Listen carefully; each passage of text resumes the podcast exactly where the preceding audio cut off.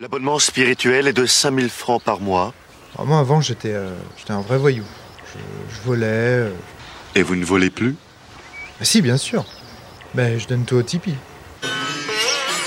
La seule richesse spirituelle est dans nos publications. Vous n'avez pas peur des charlatans? Ça risque. Bien sûr, Il y en a. ça existe.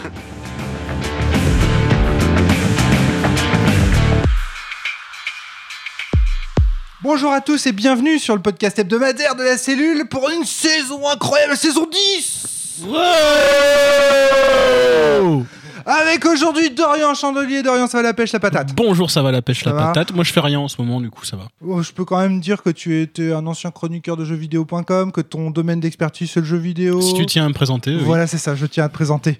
Parce qu'on m'a dit que je ne présentais pas suffisamment mes invités. Nous sommes également avec Jérémy Klein. Jérémy, ça va la pêche Le paprika. Le Paprika, nous rappelons que Jérémy donc, est ludothécaire dans la région, à Plouer, hein, dans le 22. Oui. Nous sommes également avec Jérôme S. de Poitiers. ouais, on a 10 ans, on est grand maintenant. Jessetra sur les forums. euh, Oui. Voilà, tu es le maître du shitstorm, j'ai envie de dire, très présent sur les réseaux sociaux. Je fais ce que je peux. Tu es également un serial raliste. euh, c'est. Chut, Ah d'accord, bon, faut, faut rien dire à ce sujet apparemment, c'est tabou. Nous sommes avec Valentin. Valentin, ça va la pêche Ça va, ça va la pêche. ouais. Valentin, mais c'est c'est mon partenaire de Magic. C'est un gros joueur de Magic, un delver, espèce d'enfoiré. J'espère que d'ici la diffusion de ce podcast, cette carte aura été interdite par la DCI. Mais Jamais. suis aussi un petit euh, noob en milieu de jeu de rôle. T'as fait combien de parties là? C'était à combien de partie tu vas faire Alors, moins de 10, ça c'est sûr. Je pourrais pas te dire un quatrième, je chiffre pense. exact, mais Je crois que c'est ta quatrième. Quatrième, Moi, je les cinquième. compte. Moi, je les compte. Nous sommes également avec Vincent L. Vincent Ouais, le chef, euh, anci- ancien. Non, nous, euh, tu rédiges encore des articles sur euh, Sci-Fi Universe. Toujours, ouais. Et par contre, tu as changé de profession. C'est quoi maintenant ton métier, euh, Vincent? De- Eh tu bien, fais? maintenant, euh, j'essaie de, de vivre du jeu de rôle. Voilà. Il y a des dingues sur Terre. Donc, je suis inscrit à Pôle emploi. alors, alors, donc, sur quel projet tu travailles pour essayer de vivre du jeu de rôle? Eh bien, en ce moment, je travaille donc sur, le, sur 7ème mer, sur la version française de 7ème mer, qui est éditée par Studio Agathe. Et donc, je m'occupe de la coordination de la version française. D'accord. Et donc, c'est ça aujourd'hui que tu es venu nous présenter, Voilà, le suis- 7ème Je mer. suis venu de vendre ma camelote. Alors, 7ème mer, c'est c'est un vieux jeu, me semble-t-il. C'est un vieux jeu ouais, qui est sorti euh, en 99. Euh, voilà, donc euh, édité, enfin, il était écrit, il est toujours écrit par John Wick, qui s'était fait connaître avant euh, pour avoir écrit La Légende des Cinq Anneaux. D'accord. autre jeu que voilà qui est, euh, je pense un peu plus populaire en tout cas à l'époque quoi. Euh, le jeu a fonctionné euh, en France pendant euh, 4-5 ans mais vraiment bien fonctionné parce que je recomptais les suppléments il y en a eu plus d'une quinzaine de sorties en 3 ou 4 ans donc tu vois à l'époque au début des années 2000 c'était C'était beaucoup, ouais. c'était beaucoup quoi. C'était et puis voilà après le jeu voilà est un peu tombé dans l'oubli. Il y a quelques années, deux ans je crois maintenant, il a lancé un Kickstarter pour la nouvelle édition qui a tout pété. Il a fait 1 300 000 dollars pour euh, pour ressortir son jeu. Vache. Donc là tu vois je viens de présenter du mainstream de chez mainstream en fait. Tu vois c'est c'est vraiment. Euh, J'aime bien commencer les saisons avec du mainstream. Jérôme, t'as une question Euh, ouais, euh, t'as dit l'éditeur c'est alors l'éditeur de la deuxième édition c'est Agathe. John Wick présente D'accord. Ah, Euh, d'accord. pour la version américaine en fait. Et- C'est-à-dire il a créé sa propre boîte. hein, du D'accord. coup. Et pour la VF Et pour la VF c'est Agathe donc qui fait euh, notamment les ombres d'Esteren. D'accord. Agathe, euh, les mêmes euh, de Héros et Dragons là Enfin, Alors Héros et Dragons c'est Black Book c'est édition. concurrent. Attention, voilà. attention à ce que tu dis. Attention à ce que tu dis. Alors il y a Donjons et Dragons, c'est euh, Gale Force 9, Héros et Dragons, c'est Black Book Edition, et Dragon, c'est Agathe. D'accord, ok. C'est bien le bien cela. D'accord. Voilà, c'est ça. Ok. C'est euh, Neliane et compagnie. C'est ça. Qu'on a déjà eu l'occasion de- d'avoir euh, plusieurs fois, me semble-t-il, à la cellule. On a déjà enregistré quelques émissions avec eux. Euh, Dorian, tu disais aussi que tu avais une expérience avec ce jeu. C'est pas ton Oui. premier jeu de rôle ou quelque chose comme Non, c'est pas mon premier jeu de rôle, mais c'est un jeu. J'ai fait 4-5 scénarios d'une campagne au club de jeux de rôle de mon lycée, donc il y a 15 ans de ça. et- 4-5 scénarios, donc euh, Oui. après, ouais. donc c'est du solide, quoi. T'as t'as un expert. Ah, c'était un club de jeux de rôle, quoi. c'est- tu vas pas juste un, un soir pour faire un jeu comme ça, mais. hein. Et alors, quel est ton souvenir de ce jeu, euh, Dorian, si tu devais... euh, te- Aucun, tu sais, C'est- Ça fait pas partie des jeux de rôle qui qui Ça marqué. fait, ouais. Ça fait partie des jeux de rôle auxquels je jouais quand j'allais avec des gens et qu'on jouait à un jeu euh, random. etc. C'est ce que j'expliquais tout à l'heure hors micro qu'il faut dire, c'est que moi pendant longtemps les jeux tradis c'était interchangeable, c'était le lore qui changeait quoi. C'était euh, Mmh. le maître du jeu connaissait les règles, on me disait jette les dés, jette les dés, je jetais les dés. euh. Pour beaucoup, c'est encore comme ça, Ouais. je te rassure. hein. Moi, j'en ai, la première fois que j'en ai entendu parler, c'est parce qu'on jouait à L5R et qu'en fait, quand on regarde la carte de L5R, il y a une zone qui est entourée par une barrière de feu, en fait, une barrière de flamme. Et il y a un joueur à ce moment-là qui m'a dit ça c'est marrant, la barrière de flamme a exactement la forme d'un autre jeu auquel je participe en ce moment qui s'appelle les Septièmes Mers. Et il nous a dit, il émettait l'hypothèse qu'en fait derrière la barrière de feu dans L5R, ce soit en fait l'univers de Septième Mers qui soit présent. Et donc, euh, alors pour toi c'est une théorie euh, Ouais, c'est une théorie. Je Ouais. pense que, bah, à mon avis, c'était que c'était le projet à la base. D'accord. Mais en fait, bon, dans les faits, ça, ça s'est pas fait comme ça, en fait. Mais euh, c'est vrai que quand tu regardes bien la carte de la première édition de 7ème mer, il y a une partie qui ressemble quand même pas mal à Rokugan.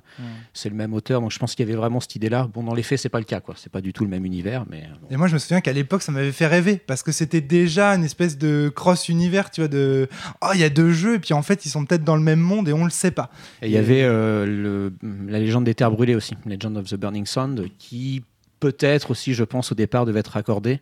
Et puis finalement, il y a eu 7ème mer, et puis il y a eu KT pour faire euh, tout ce qui est asiatique, et puis euh, l'Empire du Croissant pour faire ce qui est moyen-oriental. Mais je pense qu'il y a eu une histoire d'éditeur derrière. Ils ont Euh, peut-être vu ce que ça donnait chez White Wolf et ils ont eu peur. C'est possible. Alors, est-ce que tu pourrais nous présenter Septième Mer Du coup, apparemment, autour de cette table, personne n'est vraiment instruit du jeu, ça va être intéressant. Ok. Euh, alors, pour vous présenter Septième mer, plutôt que de vous présenter euh, l'univers de jeu, il faut savoir que c'est un jeu qui s'articule autour d'un genre en particulier, qui est le genre euh, de KPDP. Et donc, tout dans, dans, dans le jeu, de l'univers jusqu'au système, est fait pour faire du KPEP, en fait. Version euh, film hollywoodien, d'accord? Donc, si on, on remet un peu ce que c'est que le KPEP, on va dire que ça commencé avec les Trois Mousquetaires, Alexandre Dumas, il y a eu pas mal de choses dans la littérature, puis ça a vraiment explosé au cinéma dans la première moitié du XXe siècle, euh, et notamment à Hollywood. Quoi. C'est un peu tombé en désuétude hein, ces derniers temps, à part euh, la saga Pirates des Caraïbes, il n'y a pas grand-chose en KPP qui sort, mais en tout cas, c'est un genre qui a vraiment connu son, son heure de gloire à, à un moment donné. Quoi.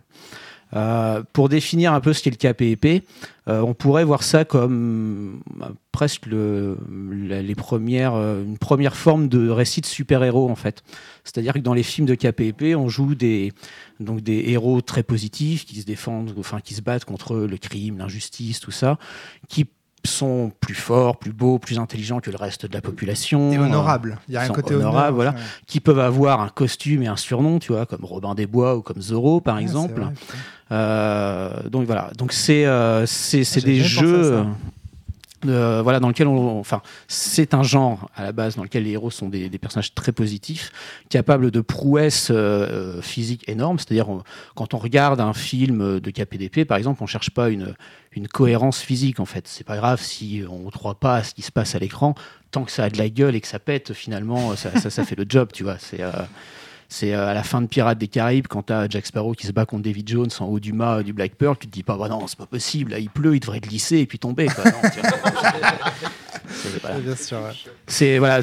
Du coup, c'était pour dire, voilà, pour faire du cap et épée, il faut pas juste avoir une cape et une épée, d'accord. C'est euh, Ouais. voilà, il y a, il y a un certain nombre de codes et notamment aussi euh, le fait de jouer avec l'histoire, c'est-à-dire que euh, on- en général, dans les récits de épée, on prend ce qui nous intéresse dans l'histoire et puis on le déforme, tu vois.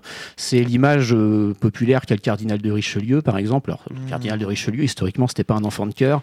C'était pas non plus, euh, je pense, cette espèce de créature démoniaque, tu vois, euh, qui était prêt à tout pour s'enrichir, couler le royaume de France. Tu vois, se, vautrer dans le stupre et la luxure tout le temps, mais finalement c'est un peu l'image qu'en a tout le monde parce que c'est ce qui est véhiculé par, par les trois mousquetaires. Mais c'est pas grave, c'est plutôt, c'est plutôt cool. Et puis, euh, et puis bah voilà, euh, donc ça c'est pour définir ce qui est, bah, voilà, grosso modo le genre KPEP. Et, euh, et Septième Ère propose de faire du KPEP, c'est-à-dire d'incarner un personnage, euh, voilà, un de ces personnages dans un récit, dans un récit plein de, plein de rythmes, de péripéties, de panache, euh, ce, ce- ce genre de choses. Quoi. Alors, avec quel système Avec quel système de jeu Avec quel système de résolution? Alors, euh, avec quel système? Alors, il y a euh, grosso modo trois. Il y a trois grandes idées voilà, au cœur de cette deuxième édition. Alors, je vais surtout parler de la deuxième édition pour vous permettre de faire du KPEP. Euh, trois grandes idées. Le premier, donc au niveau du système de résolution, c'est que vous allez euh, interpréter des personnages qui ne peuvent pas mourir, en fait. C'est-à-dire que quoi que vous fassiez, vous n'allez pas pouvoir mourir. Vous allez avoir une jauge de points de vie, un peu comme dans beaucoup de jeux euh, traditionnels, mais quand vous serez à- au bout de cette jauge de points de vie, vous serez sans défense. Si les cartes du cardinal sont venus vous arrêter, si vous êtes sans défense, ben, il, voilà, il vous Il vous ligote et arrête. il vous arrête. Mais vous ne mourrez pas.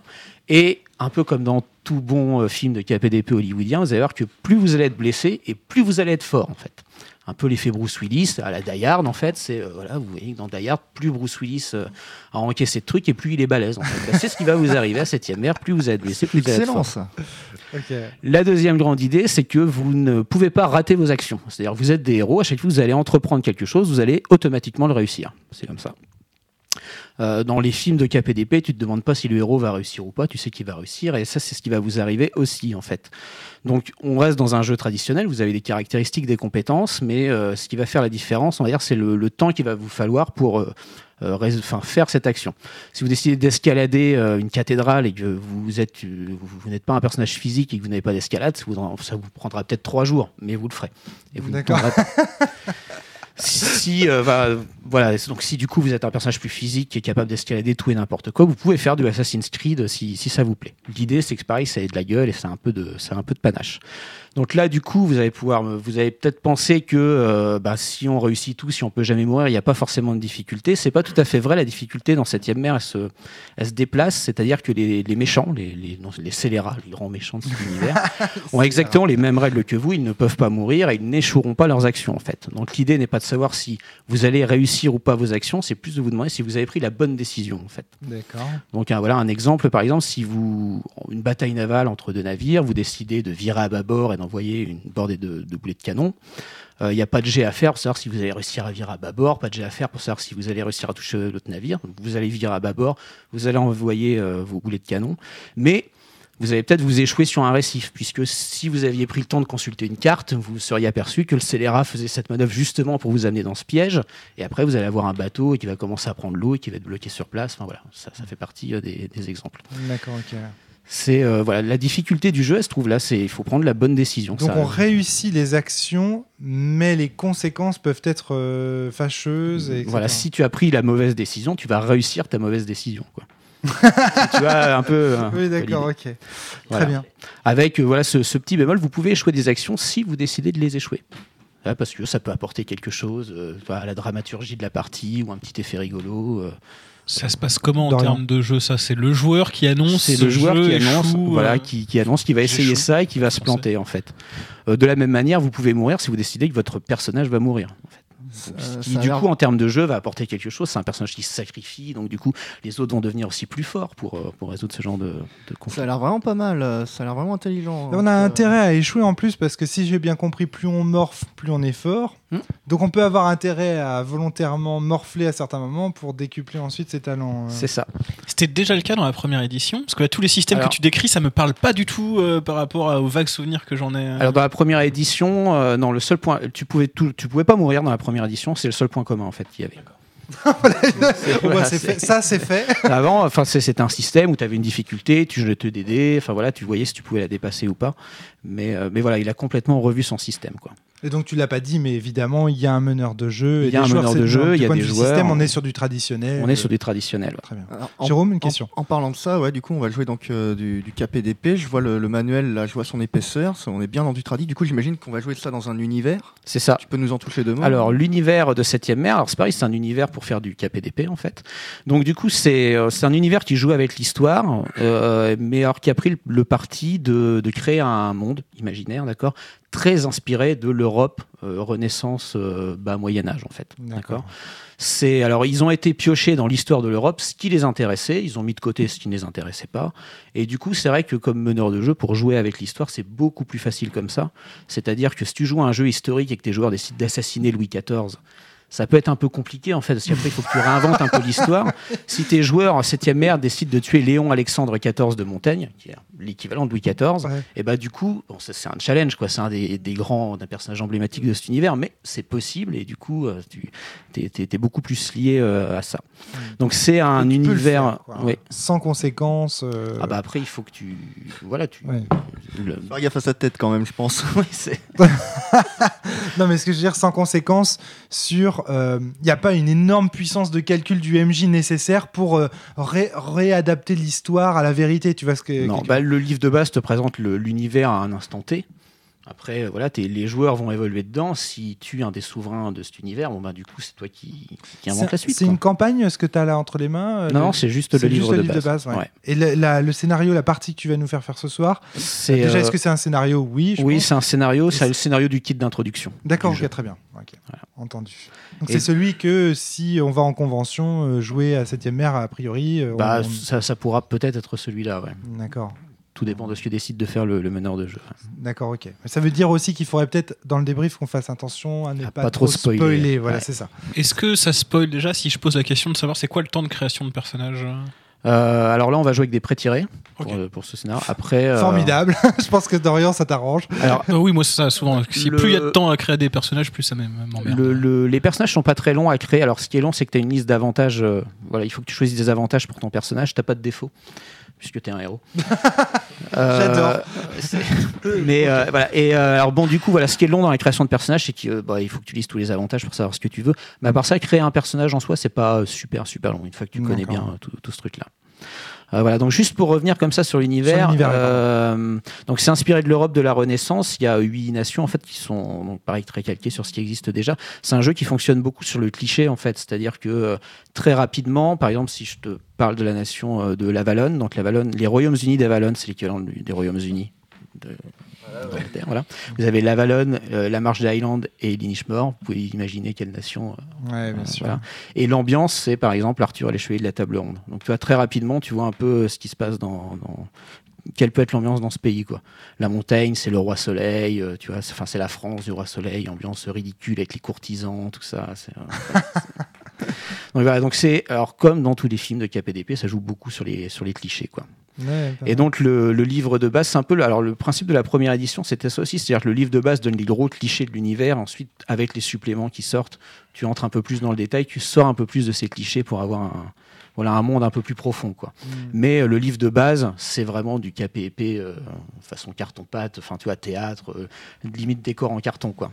Mais c'est un parti pris qui est assumé. Est-ce que tu veux rajouter quelque chose ou est-ce qu'on y va direct? Euh, non, bah écoute, euh, je reprends mes notes, mais euh, non, j'ai pas de. Eh ben c'est parti, on joue. On y va.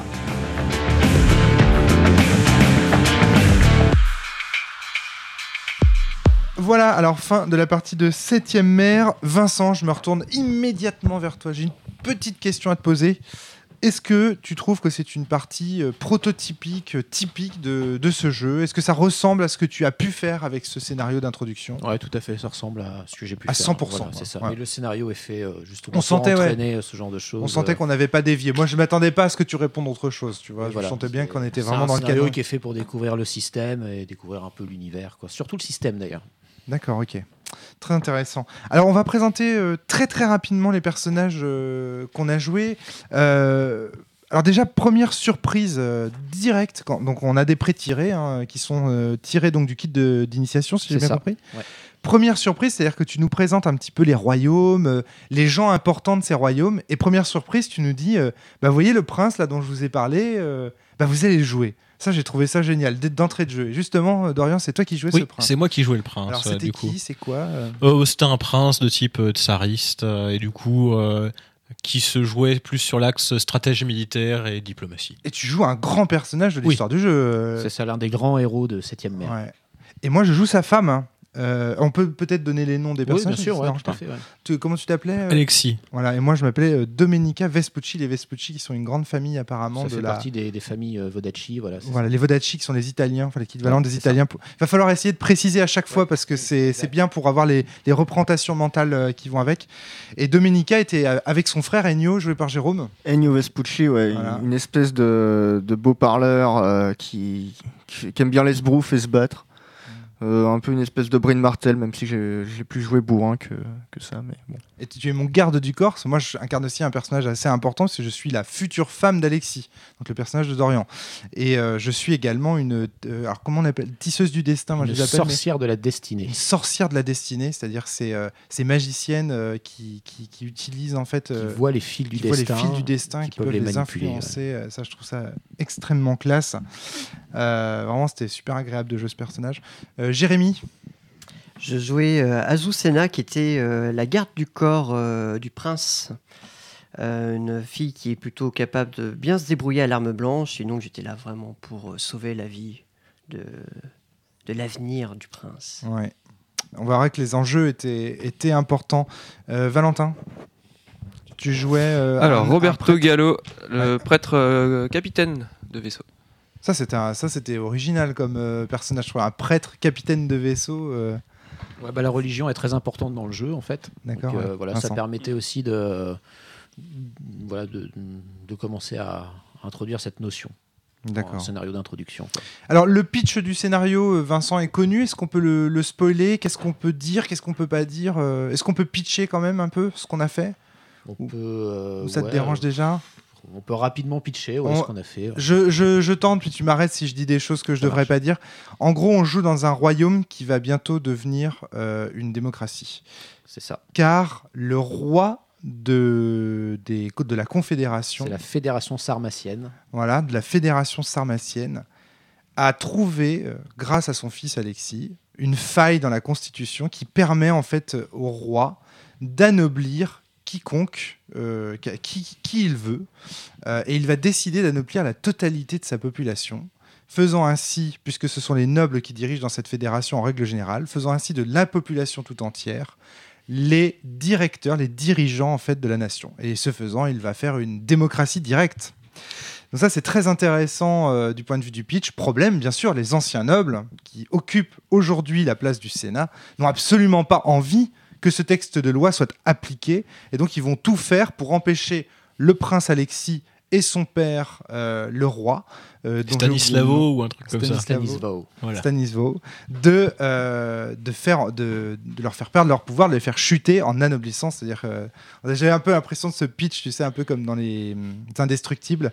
Lorsque tout le monde sera super, plus personne ne le sera. Là, c'est lorsque tout le monde sera noble, plus personne ne le sera, et surtout pas les 13 nobles qui sont au pouvoir à ce moment-là. Donc, ils ont très très peur de, de perdre euh, leur pouvoir. Et nous, on joue euh, au cœur du truc. Ça, je kiffe, quoi. C'est-à-dire, enfin, un jeu où on ne présente pas un univers de rois, de princesses, etc. Et où tu joues le paysan ou le comptable du fin fond du trou du cul du village, euh, de machin. Là, on est vraiment dans l'action, quoi. Et puis c'est mis dans euh, donc, le scénario du kit d'initiation de, de ça, jeu. ouais. Donc euh, c'est vraiment indiqué. C'est comme si un, un Star Wars te disait, euh, te filait un scénario d'initiation où tu joues Luke Skywalker direct. C'est ça. C'est formidable. hein. Enfin, ça, j'ai trouvé que c'était un gros point positif dès le début du jeu. Moi, j'étais vraiment impressionné par ça. Je m'attendais pas Tu joues à un ça. héros.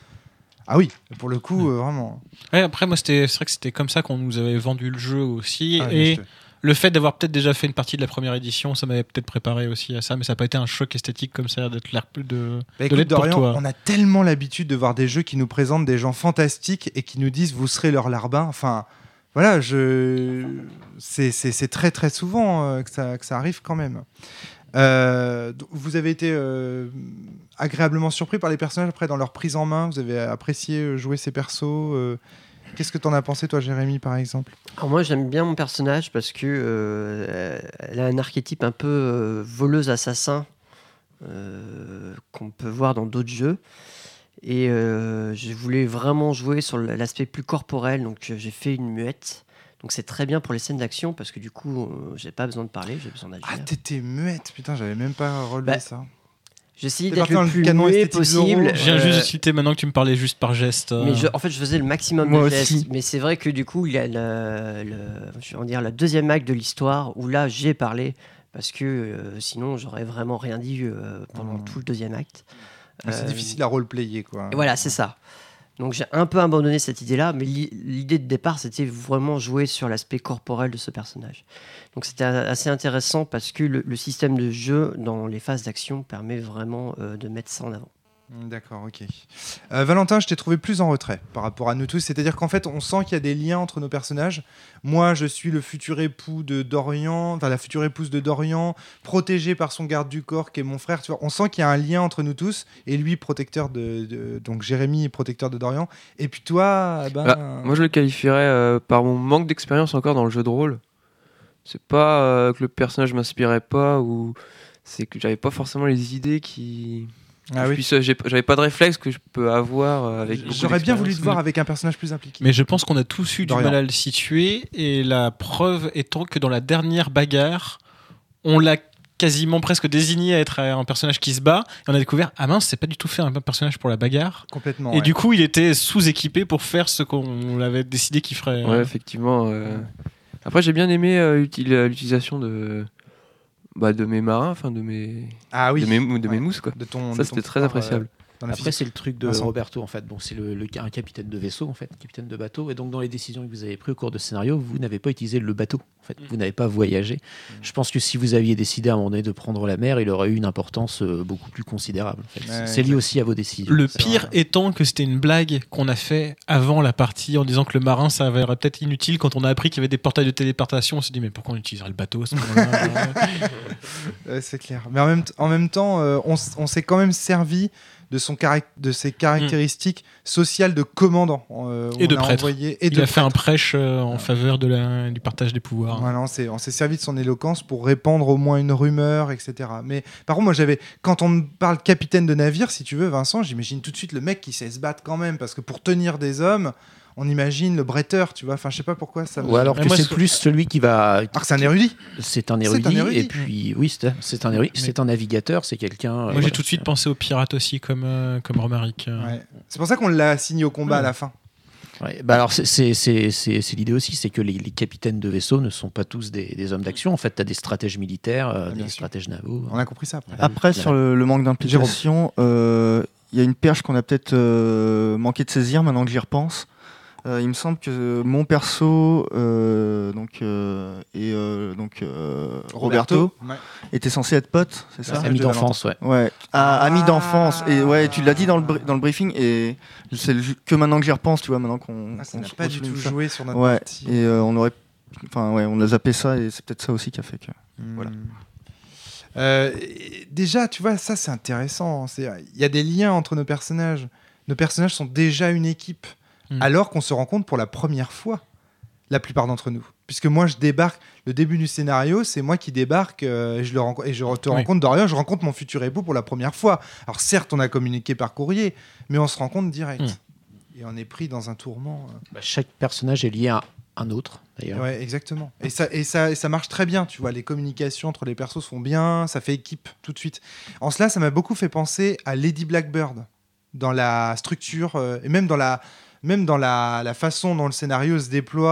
euh, dans, on, on- on est dans des situations immédiates, on prend pas 36 000 piges euh, à, à réfléchir, ça commence direct, les persos sont impliqués, il y a un vrai, il y a un vrai impact euh, dès le départ. Tu voulais ajouter quelque chose, Jérémy euh, ne Oui, je voulais savoir. Vincent, si euh, Roberto est un personnage. En fait, c'était, on, on était cinq à table. oui, on était cinq joueurs. Est-ce que du coup, c'était le cinquième personnage proposé dans. Oui, oui, oui, c'est les cinq personnages. euh. Oui, mais est-ce que c'est le cinquième? La question, c'est est-ce que c'est le Est-ce qu'on est obligé de jouer à 5 à ce scénario-là? Non, on peut jouer à. On pourrait jouer à 4 ouais, et c'est voilà, Roberto c'est ça. qui saute? Non, en général, on forcément. laisse, moi je laisse toujours euh, le choix. J'ai fait des parties où personne ne voulait jouer le prince Alexis parce que c'est souvent ça impressionne de jouer le prince Alexis. Euh, Donc il y a- il y, a beaucoup de, de- On- de on- joueurs on qui était- disent, euh, Personne non. n'était chaud au Euh, départ. ouais, Personne c'est n'était chaud. hein. Après, voilà, moi j'essaie d'inciter à le prendre parce que sinon, c'est-à-dire que moi, en tant que meneur de jeu, j'interprète le prince Alexis. Donc, du coup, j'interprète celui qui va vous donner des ordres. Donc, c'est un peu. euh, Ouais. je trouve l'expérience de jeu moins intéressante. Mais euh, c'est vrai que j'ai- fait jouer à des tables où personne ne veut le prince Alexis. Du coup, euh, voilà, c'est. Je Ah, laisse c'est vraiment choix. dommage quoi. parce qu'on passe à côté de, de beaucoup de choses. Quand Comme même. des fois, cette personne ne veut jouer la sorcière de la destinée parce que bon, c'est une magie un peu compliquée. Enfin, tu vois, c'est pas. Alors, Ah, c'est vrai que c'est un peu complexe. Ça, j'avoue que c'est un des problèmes moi, de, de prise en main de mon personnage. J'ai quasiment passé euh, un quart d'heure, 20 minutes, alors que vous, vous attendiez à côté pour euh, prendre le temps de lire mon... T'as combien de pages par rapport à nous? Ouais, moi j'ai une page de feuille de perso, toi t'en as 5 je crois. Je- Non, j'en ai Trois. que 3. 3. Non, faut pas exagérer.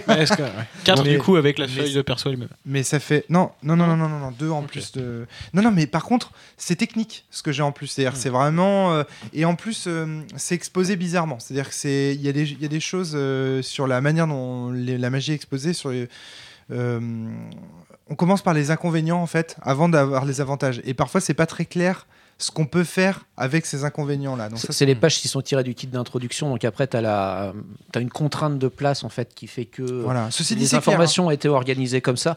Dans le livre de base, c'est beaucoup plus détaillé. Puis c'est vrai que quand tu, quand tu crées ton personnage, ça permet aussi toi, au meneur de jeu de t'expliquer en même temps que la création bien sûr que tu peux faire. Ouais, bien sûr Mm. Après, j'avoue qu'on rechignait à prendre le prince Alexis, mais quand j'ai eu la feuille de personnage sous les yeux, le premier truc que je me suis dit, c'est tiens, ce serait un jeu sur PC. C'est le genre de personnage que j'aurais créé. Et tu- ouais. Tu l'as joué un petit peu, euh, comment dire, euh, un peu euh, cynique, un peu parfois un Mm. peu euh, euh, retors, je sais pas comment dire, Euh, froid, euh, Mm. pragmatique, voilà. Euh, Il est pragmatique, hein, c'est euh, Ouais. un chef militaire. Ah, tu l'as très bien joué. on aurait pu imaginer, tu vois, qu'il soit plus aimant, plus amant. C'est quand même quelqu'un qui, favorise aussi la démocratie, qui a des idées. Alors qu'en fait, il l'a joué assez autoritaire au final, euh, Dorian, j'ai trouvé euh, sur, sur certains points. On peut être autoritaire et démocrate. Bonnes Il y en a que ça dérange pas. Il y avait de bonnes idées en tout cas. Euh, Euh, Jérôme. Moi, Romaric, euh, comme toi, j'ai eu. euh, Moi, j'avais une deuxième page, moi aussi. euh, Ah. Parce qu'en tant que dueliste, du coup, j'avais des avantages assez badass. Mais du coup. De combat. Ouais, en combat. Et par contre, tu arrives et on te file tout un tas de, de manœuvres. Donc, taillade, parade, feinte, fente, frappe, riposte. Et chacune, on peut pas employer deux fois la même d'affilée. Et chacune a des effets différents. Donc, euh, ça peut permettre de d'encaisser un certain nombre de coups et d'en coller à l'autre si jamais il vient nous frapper. Mais si jamais c'est une frappe, c'est-à-dire qu'on peut par- par exemple aussi frapper avec le pommeau ou avec le poing pour cette fois-ci déstabiliser l'ennemi et lui faire perdre euh, des, des dégâts sur la prochaine action qu'il fera. Enfin, il y a plein de choses comme ça qui font que c'est assez tactique et euh, bon, euh, passer le, le premier ou deuxième round, euh, moi ça a très bien tourné. Ça. Alors ça, c'est une, une réflexion globale que j'ai envie de faire sur le jeu. On va commencer les hostilités de ce podcast. C'est que j'ai trouvé qu'il y avait une fa- euh, qu'on était vraiment dans une espèce de phase d'apprentissage au sens euh, comme si c'était un tutoriel ce, ce premier scénario. Un scénario d'introduction. Et ce que j'ai trouvé cool, c'est que c'est la première fois dans un jeu de rôle où vraiment j'ai la sensation que j'apprends des choses et après les actions de me dire ah si j'avais su j'aurais fait différemment parce que tactiquement c'était vraiment plus intéressant de faire différemment. Et à plein de reprises ça m'a fait vraiment ça. Mais il y a même des fois où je me suis retourné vers toi Vincent et où j'ai dit je peux revenir en arrière? Puis tu me regardais avec ton grand sourire ah non non non non non non genre amusé justement de te dire bah ouais la prochaine fois tu feras mieux mon gars et, et c'est c'est ça c'est pas mal. Je trouvais ça pas mal. Vous avez eu cette même sensation? Complètement, à un moment j'ai regardé Vincent même parce que j'avais une position spéciale en dégainant euh, mon arme, enfin mon épée dans la main gauche et en me servant d'une dague dans la main droite. Mais il faut que je le fasse au début de- d'une ronde pour pouvoir en bénéficier dans mes, dans mes jets de dés. Et je l'ai fait sur ma première action, ce qui fait que ça m'a juste rapporté bah, le style, quoi, mais c'était tout. Et je pense qu'une des explications qui fait que cet apprentissage n'est pas frustrant, ce que je... pourquoi est-ce que ça m'a marqué dans ce jeu et, et ça me marque pas par ailleurs dans le jeu, c'est parce que comme on peut pas perdre et comme par ailleurs plus on prend des coups, plus on a des avantages, bah en fait l'échec n'est pas frustrant. On n'est pas dans du dead and retry, on est dans du, du retry and retry en fait. Tu vois, il n'y a pas de san- il y a pas une sanction. Au contraire, quand on prend des coups, bah, on est plus fort après, donc on peut encore plus apprendre. Enfin, il y a un côté. euh, Et il y a une fluidité du rien. système, malgré tout. Oui. Euh, c'est vraiment euh, la manière dont c'était découpé. Mais j'ai trouvé même que ça marchait beaucoup mieux dans les phases où il se passe euh, bah, ce que j'ai appelé les scènes d'action. Scène de Euh, bagarre. Oui, ça. J'avais j'avais découpé en scènes d'action. Non, parce que c'était pas que forcément que de la bagarre. Oui. Entre scènes d'action et scènes d'aventure, c'est ce que euh, j'avais dit. Je crois que ça marchait très très bien dans les scènes d'action parce que ça va vite. Le système permet que ça aille vite. Et il y a le geste de bah, tu, tu mises et du coup tu jettes ton jeton. Je trouve que le jeton comme matériel de jeu, ça marche super bien. Ouais, ça arrive. Aussi. Faut- Faut expliquer ça. Il Oui. va falloir expliquer ça en détail. Euh, Euh. Jéré- Si quelqu'un si est motivé pour Allez, expliquer le parti. système des jetons, Euh, nous avons du coup euh, le euh, des caractéristiques qui va euh, entre 1 et 5 points et ensuite on a des compétences pareil qui, qui, qui peut aller de 0 à 5 points. On peut citer les caractéristiques, hein, il y en a 5. Alors force, finesse, résolution, astuce et panache. Panache, c'est un peu le charisme, on se posait la question de savoir comment Euh, les compétences, je ne veux pas la liste, mais grosso modo il y a arme blanche comme équitation, tir, vigilance, des choses comme ça. Donc du coup, si je voulais euh, utiliser mes armes blanches, je prenais généralement moi de mon côté finesse et arme blanche. Finesse, Finesse, ouais, c'est la j'avais, dextérité. c'est ça. C'était pas évident. De... À résolution, c'était la volonté aussi. Ça, il faut savoir. C'est Finesse, j'ai 4, arme blanche, j'ai 3, donc ça me faisait prendre 7 dés. alors 7 d 10, 7 d à 10 faces qu'on va prendre. On jette les 7 dés, Et on additionne et on arrondit euh, à inférieur, ça donne le nombre de jetons. C'est-à-dire que si j'ai fait 42, on me donne 4 jetons. Donc si vous réfléchissez un petit peu, vous dites tiens, si je lance 7 d des d 10 en moyenne, ça fait 5. 7 x 5, 35. Vous avez, si vous lancez 7 d en moyenne, 3 jetons que vous allez récupérer. Mais, vas-y, je t'en prie. Avec le je, non, je sais pas parce que moi j'allais rajouter ce qui est une couche supplémentaire que je trouve très intéressante, qui est celle des jetons d'héroïsme. Ah d'accord. Alors, sans, alors on rentre pas tout de suite dans ce détail. Je voudrais qu'on explique bien comment on utilise les premiers types de jetons d'abord, et ensuite on passera aux jetons d'héroïsme. À ce moment, je te passerai la parole, euh, Dorian. L'idée en fait de ces jetons, c'est qu'on les prend quand on lance les dés sous certaines caractéristiques. C'est-à-dire qu'on a, c'est la nature du jet de dés qu'on a lancé qui détermine la nature des jetons. Si j'ai lancé par exemple un jet d'arme blanche plus finesse, mes jetons vont me servir au cours du combat à être dépensés pour utiliser mon arme blanche et ma finesse. Surtout. Surtout parce que j'en dépense un pour obtenir une réussite dans ce domaine. Si je veux faire autre chose, par exemple, donc là j'ai pris comme exemple finesse plus arme blanche, donc si je veux faire autre chose, parler, persuader, etc., je vais devoir dépenser deux jetons pour réussir une action. Donc, quand je, quand je choisis au début d'une scène d'action de rentrer dans un type d'action donné, c'est plus difficile d'en sortir et de faire autre chose que de rester sur ce type d'action. Autrement dit, quand je me suis lancé dans Poum la guerre, eh ben, c'est mieux de rester dans Poum la guerre Poum la guerre. que euh, de, dans- de passer d'un coup de Poum la guerre à persuasion, etc. etc. C'est, c'est, voilà. Ça, déjà, c'est une subtilité qui est importante à comprendre. C'est que ces jetons ont une nature, en fait. Et après, bah, chaque jeton, deux jetons, c'est un joker. On peut les dépenser à ce moment-là pour n'importe quelle nature. Et tu voulais rajouter la couche héroïque? Oui, la- ce qui est des, jetons d'héroïsme, et que j'ai- qui est une mécanique que moi j'ai beaucoup aimé dans le jeu. Parce que souvent, moi j'aime bien quand on peut déduire le roleplay d'un personnage à partir de sa fiche de perso. Souvent, je suis un peu perdu où je me dis à partir de ma fiche de personnage, je sais pas forcément comment je vais le jouer. Ce qui n'est pas le cas là ici. Parce qu'il y a des, donc, certains pouvoirs qui réclament ce qu'on appelle des jetons d'héroïsme. Et il y a une manière de récupérer ces jetons d'héroïsme, c'est il y a des avantages ou des, euh, ou des même des défauts. C'est ça. Et quand, et quand tu plies à ces défauts-là de ton personnage, tu gagnes des points d'héroïsme. Ouais. Par exemple, là, en tant qu'aristocrate, si je me basais sur ma réputation pour convaincre quelqu'un, j'obtenais un jeton d'héroïsme. Mais comme j'étais naïf, par ailleurs, si j'acceptais des deals qui m'étaient désavantageux, je gagnais un point d'héroïsme après, qui me permettait de déclencher des pouvoirs après ou d'obtenir des dés supplémentaires sur Bien la, partie Donc, d'après. plus tu joues en cohérence avec ton personnage, plus tu gagnes des points d'héroïsme qui te seront utiles pour obtenir les premiers jetons dont on a parlé précédemment ou des bienfaits. Parce qu'il y a des choses que tu peux, tu peux dépenser Ouais. un point d'héroïsme pour obtenir des bienfaits Et directement. là, je vais sortir Ouais. un peu les gros mots euh, qui, qui, moi, me viennent du jeu vidéo, mais sur les trucs euh, ludonarratifs, sur la cohérence ludonarrative du jeu. Il y a un truc que je trouve génial, c'est que le, game- le maître du jeu, par ailleurs, obtient des pions de danger aussi.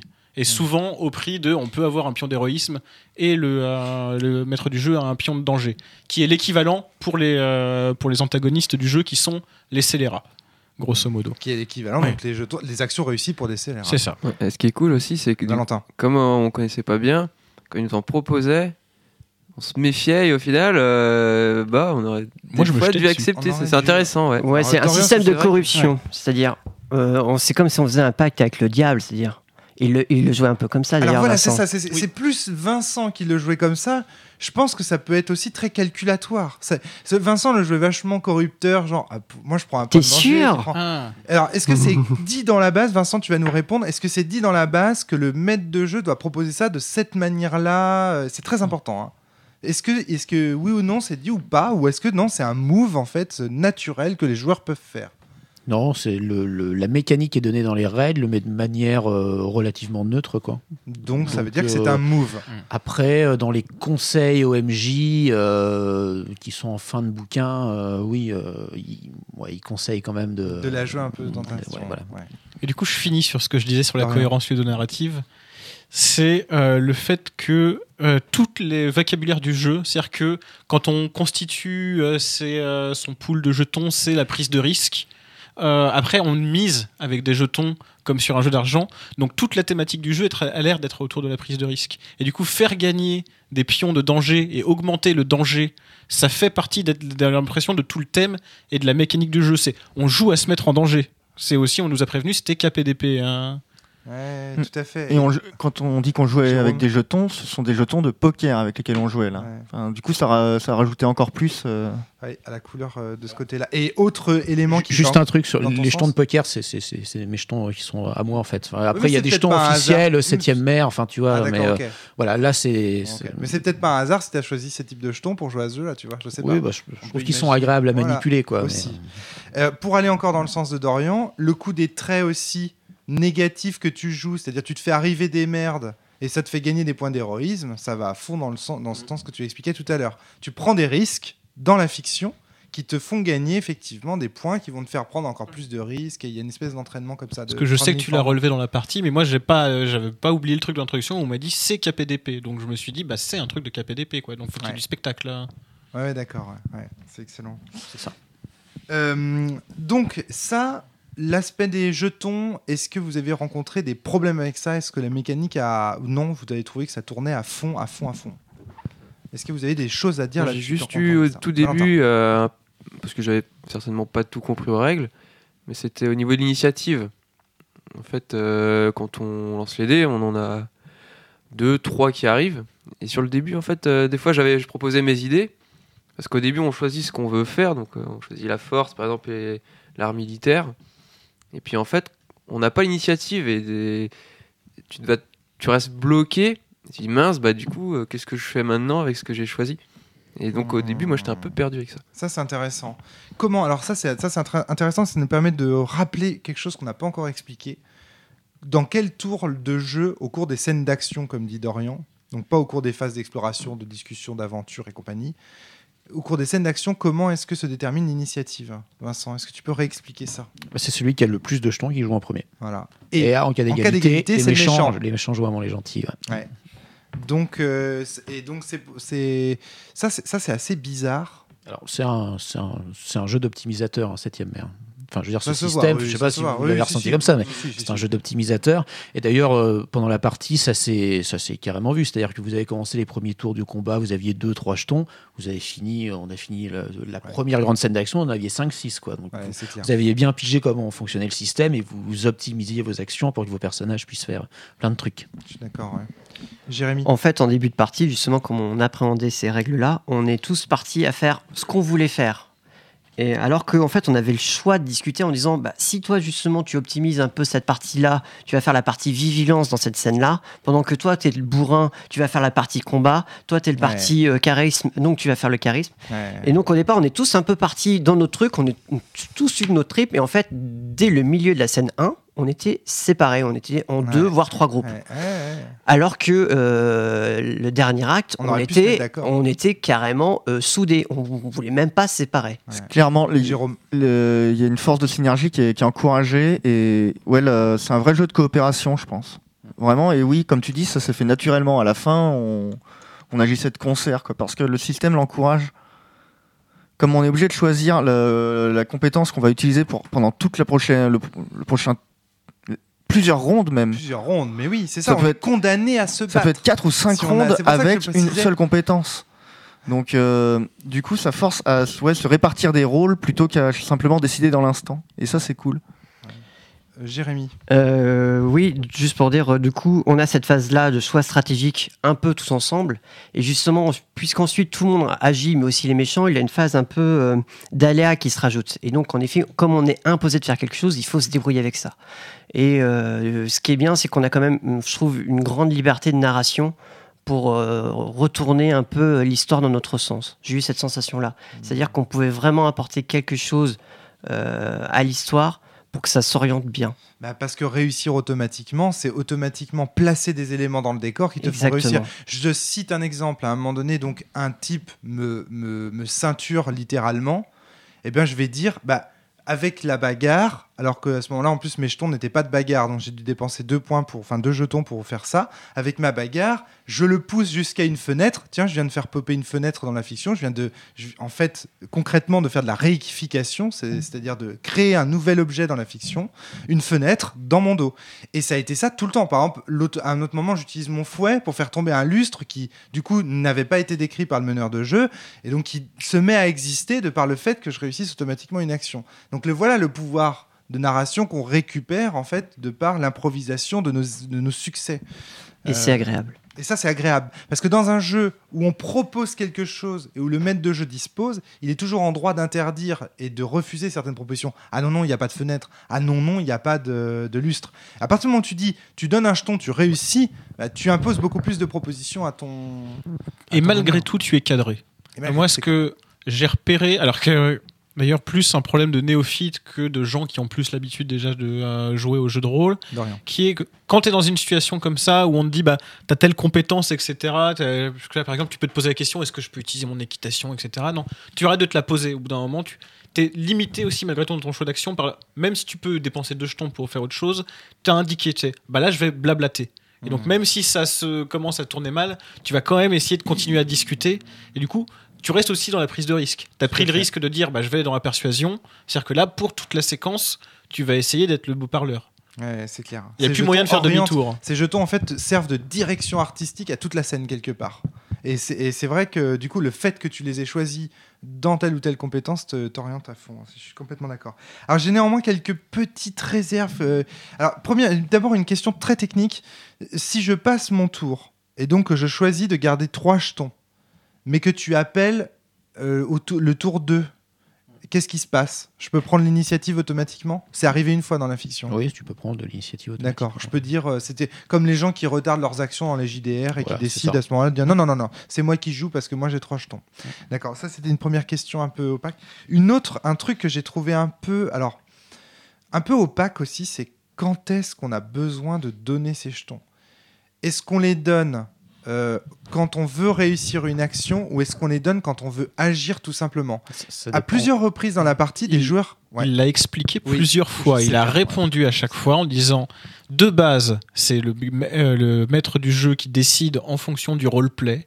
Et si tu veux forcer ça dans la fiction, tu te donnes un jeton à condition que ce soit en rapport avec les, euh, les caractéristiques que tu avais choisies. Est-ce que ça veut dire, Dorian, qu'un beau parleur, quelqu'un qui est capable de raconter bien une scène, va avoir besoin, de- un beau séducteur de MJ va avoir besoin de donner un jeton ou pas Alors, a priori, moi je dirais non, mais la manière dont j'ai joué le truc, moi c'est ce que je me suis dit, c'est au début, toi tu m'as fait sauvegarder des jetons, mais tu en parlais que tu m'as fait garder des jetons parce que je les utilisais. Parce que moi ce que je m'étais dit. Parce que tu les utilisais bien. Non, mais ce que je me suis dit, c'est dès que je veux que ça passe, je les utilise, je me retiens pas. Et en fait, les négociations avec le MJ, on verra après une fois que j'en aurai plus. Ah, d'accord. Ok, ça c'est intéressant. Je te donne un exemple concret où moi ça m'a posé problème. On est dans une scène d'action. Je me fais planter une dague dans le dos. Je tombe au sol. Un ennemi derrière moi. Je te dis, je me relève. Je te tends deux jetons. Ah, tu me dis, non, non, Romaric, t'as pas besoin, te relever, c'est gratuit.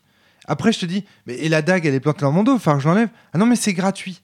Là, pourquoi ces actions sont gratuites alors que franchement, franchement, c'est des actions difficiles. Tu viens de te faire planter une dague dans le dos, t'es tombé par terre, la dague est dans le dos, tu la retires et tu me dis non, ça ne nécessite pas de jetons. Attends, il y a des MJ sadiques ou euh, on va dire plus difficiles, plus exigeants, qui feront retirer des jetons. Et du coup, je pense que dans ce jeu, il y a un petit potentiel à quelle est la part d'acceptabilité du meneur. Tu vois, jusqu'où est-ce qu'il est prêt à. Vincent? Alors, euh, il y a. Alors, de base, vous êtes dans un film de KPDP, donc, enfin dans un jeu de KPDP, donc vous jouez des héros si tu veux. On t'a planté une dague dans le dos, mais, enfin, toi, ça pique. Ça pique. voilà, ça, ça pique. Enfin, tu vois, t'es pas euh, dans un jeu comme l'appel de Cthulhu où on t'a planté une dague dans le dos, t'es à l'article de la mort, quoi. Là, bon, voilà, c'est. C'est vrai, ça- et ça ne fait ça, que piquer d'ailleurs. Concrètement, Et on concrètement, a beaucoup de points de vie et on, franchement, pour mourir, euh, euh, à un moment donné, on avait un personnage qui pas. avait une dague dans le dos. Oui, on peut pas mourir, mais je veux dire, même les méchants, c'était dur, quoi. Il avait une dague, il avait une dague dans le dos, il avait une, non, il avait une épée dans le dos, une dague dans le cœur. Il s'était pris plusieurs coups de poing. Non, ouais, il s'était pris des coups de poing, ouais. euh, Il s'est fait, on l'a jeté du deuxième étage, il s'est fait tirer dessus et il est toujours pas mort à la fin du scénario. Ouais, exactement. Et on l'a jeté dans une rivière aussi. Il est fort. c'est ça. C'est- Ouais, il- c'est il costaud, est très fort. du solide, quoi. ouais, La noyée. Voilà. Et nous, C'est on est un pareil. boss de RPG. Oui, mais Voilà, nous, on est c'est pas- ça. Et nous, on Et- est pareil. Et C'est vous, que vous êtes pareil. Ouais. Donc du coup, voilà. Donc Vincent, vas-y. En- en- alors, il y a, il faut vraiment dans le jeu distinguer les, les scènes d'action des, de ce qu'ils appellent les, les scènes dramatiques, en fait. Donc, c'est, les, les jetons s'utilisent différemment. Dans les scènes d'action, tu fais une action, tu dépenses un jeton, en fait. Mais on va considérer que dégainer ton arme, euh, toi te déplacer un petit peu, euh, voilà, te relever, c'est, euh, des actions euh, entre guillemets gratuites, quoi, si tu veux. Euh, une action, c'est vraiment quand tu, euh, quand tu interagis avec le reste de, de la scène, avec le reste de Alors, à l'histoire. quoi sert l'athlétisme, du coup à euh, courir à courir vite aller d'un point A à un point B très vite alors si tu, tu voilà si tu te déplaces tout doucement comme ça euh, C'est, c'est- tu te déplaces, quoi, simplement. Mais si tu veux piquer un spring pour être le. ou le escalader quelque chose. Ou escalader, il te faut un jeton. Forcément, dans une scène de, de, de combat, dans une scène d'action. Jérôme, tu, tu- tu veux interrompre Ouais, je pense que ce qui t'a posé problème, Roderick, euh, à ce moment-là, c'est un problème d'échelle que tu n'avais pas encore euh, fixé, bah, comme. euh, comme euh, enfin, on- Comme Jérémy. ouais, comme Jérémy vient de le dire, enfin, c'est, euh, on est des boss de RPG. En Oui, fait, on, est dans Final Fantasy, on a 6000 HP, on- le truc il te fait 300. Enfin, littéralement, il t'a collé 3 ou 4 dégâts, on peut en prendre 20. Donc, euh, enfin, pour moi, en fait, c'était évident que c'était gratuit, tu vois, d'enlever la dague. Mais non, mais après. J'ai d'autres euh, exemples. hein. J'ai d'autres exemples. euh, des exemples aussi de, de rôle. De, par exemple, le moment où on va voir euh, donc euh, des banquiers pour essayer de les Ah. convaincre de. nous Là, on n'est plus en scène d'action. On n'est plus en scène. On n'est d'action. plus en On est scène d'action. en- Et c'est un en truc. séquence dramatique. C'est le moment où je t'ai vu pas comprendre que j'ai compris que j'avais pas compris non plus.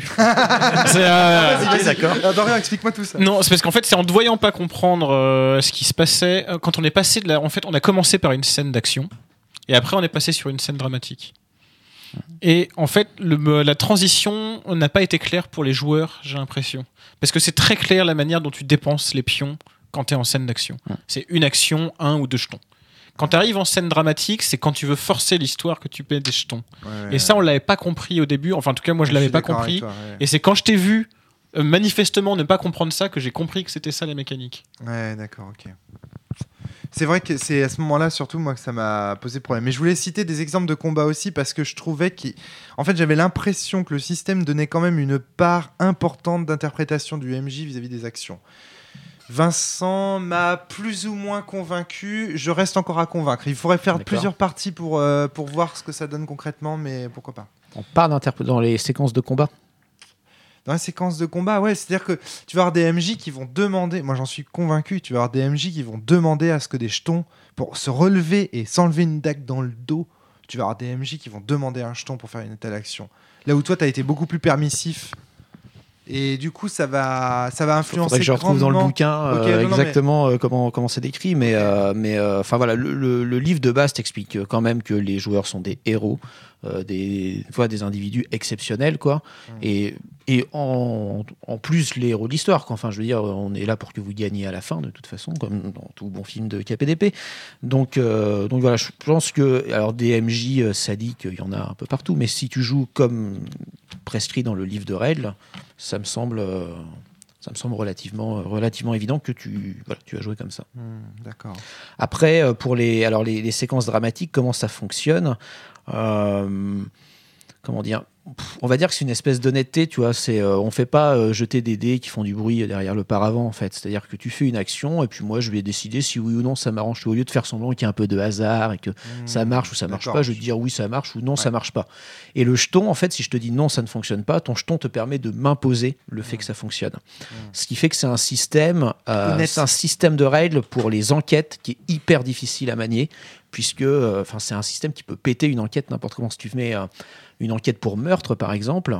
Eh ben, Ouais, des jetons des- bien des- dépensés, euh, ça peut tout de suite te flinguer, euh, te flinguer le truc. T'as intérêt à bien bien blinder tes scénars euh, à l'avance. Et donc ça, ça fait notamment partie des conseils, j'imagine, de la Ah oui, ça fait aussi partie des. euh, Ouais, c'est, c'est- d'accord, ok. Donc euh, tu vois, la là, ça c'est une difficulté que j'avais pas, euh, que j'avais pas, j'avais pas. Ouais, alors dans- là dans ce scénario, euh, ça, ça n'y était pas quoi. Mais, euh, mais voilà, mais il faut, il faut quand même te, te- enfin c'est par rapport à la manière, la hein. manière de jouer euh, sur des jeux de rôle traditionnels comme ça où tu as un MJ tout puissant. Septième mer, c'est un jeu dans lequel les joueurs t'imposent des trucs quoi. Dans Ah, lequel les joueurs peuvent te baiser. C'est un putain de jeu stratégique, Septième mer. Ouais. Tu vois, moi j'ai lu euh, pas mal d'articles qui disent que c'est un jeu très narratif et tout. C'est pas vrai, c'est un jeu ludiste Ouais. euh, qui est complètement basé sur la tactique, l'optimisation des personnages, la coopération et euh, voilà et globalement comment baiser le MJ quoi. C'est euh, Ouais, voilà, ça, ça, hein, fait partie du truc. d'accord. Euh, Jé- Jérémy, tu voulais ajouter quelque chose? Oui, par rapport au choix d'action, on a oublié de dire un petit truc, mais qui joue aussi sur la mécanique. Euh, c'est que quand on utilise pour la première fois une compétence dans une scène, on a un dé supplémentaire, ce qui nous pousse aussi, si on doit avoir plusieurs rounds de, Attention à ton de- micro. de jet de jetons, pardon, euh, bah de aussi de varier.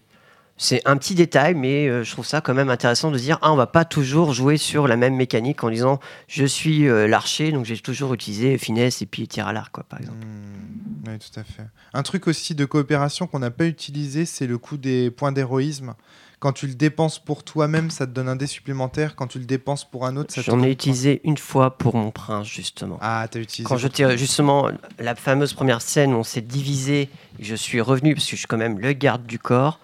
Euh, j'ai utilisé camaraderie qui m'a permis, de donner un bonus à mon prince euh, en utilisant un jeton d'héroïsme. Et en effet, c'est bien utile parce que c'est 4, 4 dés dans l'affaire. Ouais, Et donc, du coup, c'est euh, potentiellement deux jetons supplémentaires. Et effectivement, comme on est sur des trucs très mécaniques, c'est vrai que nos persos sont spécialisés, mais il y a quand même une certaine versatilité, vu que quoi qu'il arrive, euh, en cumulant ta caractéristique et ta compétence, c'est 10 le maximum, mais te, retrouves, te, te retrouver à acheter 4 ou 5 dés, quelles que soient les combinaisons que tu fais, c'est très facile de Exactement, passer à autre chose. ouais. Moi, ce que j'ai trouvé dans ce jeu, c'est il n'y a pas d'arbitraire. Et moi, c'est ce que je trouve dans beaucoup de jeux de rôle traditionnels. Euh, pour moi, le principal défaut, c'est pas le dirigisme du jeu de rôle traditionnel. C'est pas le dirigisme le principal défaut. C'est l'arbitraire. C'est-à-dire qu'en fait, euh, que ce soit les réussites ou les échecs sur un mauvais jet de dés ou un bon jet de dés, ça peut passer comme ça peut pas passer. C'est complètement arbitraire, souvent injustifié fictionnellement. Que ce soit par rapport à quand on fait les jets de dés ou quand on les fait pas, c'est le maître de jeu qui décide, c'est arbitraire. Euh, tout, tout est un peu arbitraire dans le jeu de rôle traditionnel. Et là, je trouve que le jeu réussit à réguler en fait de façon à, donner des règles qui empêchent l'arbitraire. Les choses sont très bien réglées, on sait, on sait ce qu'on peut faire, on sait ce qu'on peut pas faire. Euh, chacun a ses règles dans et donc ça c'est c'est vrai que l'absence du coup d'arbitraire fait que oui, on a la place pour un jeu vraiment ludiste au sens où ouais, le but c'est de c'est de faire le meilleur move, de faire de trouver euh, dans la fiction et dans la feuille de personnage les, les meilleurs éléments à décrire et les meilleures propositions à faire et à imposer à son meneur de jeu pour avancer le plus possible dans l'histoire Jérôme. Ouais, non, mais je suis tout à fait d'accord. Voilà. Vincent, Oui, voilà, j'ai juste re- relu dans, dans le livre de base par rapport à ce que tu me disais là sur l'arbitraire en fait. Donc il est bien dit que voilà, tu, tu utilises tes mises pour des actions dangereuses ou cruciales. Donc c'est-à-dire que euh, bon alors après tu vas me dire qu'il y a peut-être de l'arbitraire. J'ai estimé que te relever c'était ni dangereux ni crucial en fait et que du coup ben voilà. Oui, mais tu vois, je, je suis quand même obligé d'aller chercher un problème de fond de tiroir pour retrouver l'arbitraire du jeu de rôle traditionnel. Et je dis bien c'est un problème de fond de tiroir parce que globalement ce jeu réussit à, solutionner, enfin à résoudre le problème de l'arbitraire dans le jeu de rôle traditionnel. Et en séance là, à mon avis, qu'il est moderne. Tu vois, c'est un jeu traditionnel moderne, comme on en parlait pour Shan Renaissance. Et un autre jeu auquel il m'a beaucoup pensé aussi, auquel je n'ai cessé de penser au cours de cette partie, et qui est très méconnu encore et qui pourtant mérite le détour, c'est Terre suspendue de, de Julien Guibert. Toi, tu étais là hein, quand on a fait le test Oui, oui, je voulais l'évoquer d'ailleurs tout à l'heure. Ça m'a fait penser aussi un peu à Terre suspendue dans la même idée de- d'appréhender les, les règles. C'est-à-dire qu'au départ, on était aussi un petit peu perdu. Et très très vite, on apprend à être ensemble en utilisant des. Alors, c'était pas des jetons, mais c'est dans le Si, même si, c'était des jetons dans le jeu Terre ouais. suspendue. On dépense des jetons de couleur. Ouais, c'était des, des, billes, euh, des billes d'eau qu'on avait. ouais. Mais oui, effectivement, c'est la même chose. Ouais. Et ouais, exactement, ça a carrément fait penser à ce jeu-là. Et je trouve, mais après bon, j'ai alors justement au sortir de cette partie, j'ai une petite préférence encore pour Terre suspendue, voir un élément de liberté que je ne retrouve pas dans ce jeu-là, mais j'imagine qu'il y a des tas d'autres libertés que je n'ai pas encore explorées évidemment euh, dans ce jeu. Mais l'élément de liberté que j'ai bien aimé dans Terre suspendue, c'est qu'on commence tout de suite avec tout un tas de jetons d'action possibles et que du coup on est plus libre sur le changement de pied. C'est-à-dire en fait, si tu veux, Vincent, je te vois faire la mouche, je vais être plus clair. Je trouve que dans ce jeu, le, le défaut, c'est la qualité que soulignait Dorian, c'est-à-dire cette direction artistique imposée au départ. On doit, avant que l'action n'ait lieu, on doit d'abord tous se mettre d'accord sur les rôles de chacun. Et tu vois très vite qu'on l'a. C'est un problème qu'on a très vite surmonté. Parce que là, quand tu dis, Alors, on non, a non, peu non. quand tu dis, on a peu de jetons au début. Alors, je, je sais pas combien tu commences de jetons euh, avec euh, Terre suspendue, mais là on commençait avec peu de jetons au début, parce qu'on n'avait pas encore pensé à optimiser nos actions. alors voilà. Dès qu'on a été dans des logiques ludistes, tout de suite on a eu plein de jetons. C'est vrai.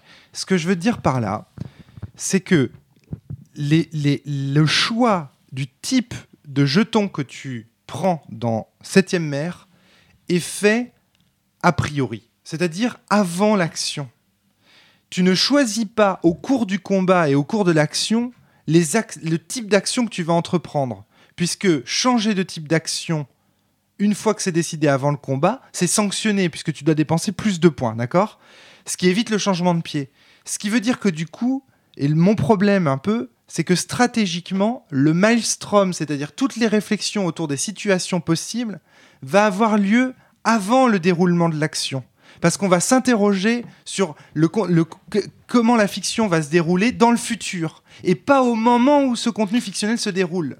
Là où c'est le cas dans Terre suspendue, où on s'interroge sur un, un- le contenu fictionnel est en cours quand on s'interroge. Mon gros problème avec ce jeu, puis ensuite je te donne la parole Jérôme, j'ai très peur que dans une table véri- vraiment d'optimisateurs, eh bien, on se prenne la tête avant les scènes d'action sur ce qu'on va faire pendant la scène d'action et qu'on se retrouve dans des problèmes, vous savez, ces problèmes dans le jeu de rôle traditionnel où on passe des plombes à savoir si oui ou non on enterre notre arme Bah. avant de rentrer dans une ville parce que machin. Et au final, l'histoire n'avance pas.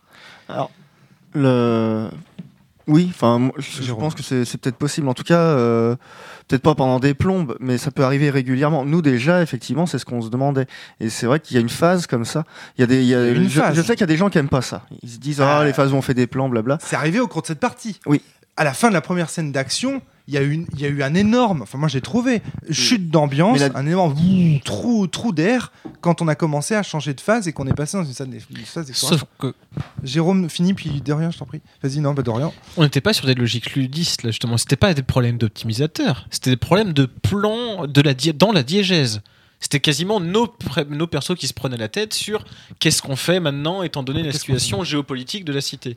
Donc ce moment de creux n'était pas le Tu le même. justifies comme ça. ouais. C'est Bah, pas moi, c'est comme ça- non, moi, c'est pas comme mal, ça que je l'ai vécu. c'est Et j'ai comme ça aussi que je l'ai vécu, c'est-à-dire que euh, on, on est passé à une scène où on était bien drivé à une situation et tout d'un coup on était libre de tout. Ouais, Le problème c'est qu'on est cinq joueurs, on se connaît pas tous et donc il fallait trouver un plan qui plaise à tout le monde. D'accord. Donc il y avait le côté il faut qu'on soit un peu quand même des héros, mais en même temps il y avait aussi la problématique sociale derrière. Donc on, avait on avait pas mal de pistes de réflexion et en fait on, je pense personne osait vraiment euh, prendre euh, vraiment euh, Le, les devants, quoi. les devants parce qu'on voulait pas peut-être qu'on veut tout simplement éviter l'effet leader aussi à ce moment-là.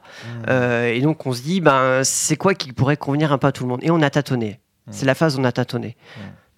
Mais euh, tu penses qu'avec l'expérience, ça aurait pu aller plus vite. Moi, la réaction que je voulais faire, c'est que le problème, c'est que si le jeu était dans la suroptimisation, donc il y avait une couche complexe d'inventaire, plus une couche complexe de sorts à sélectionner, là, on n'en sortirait plus.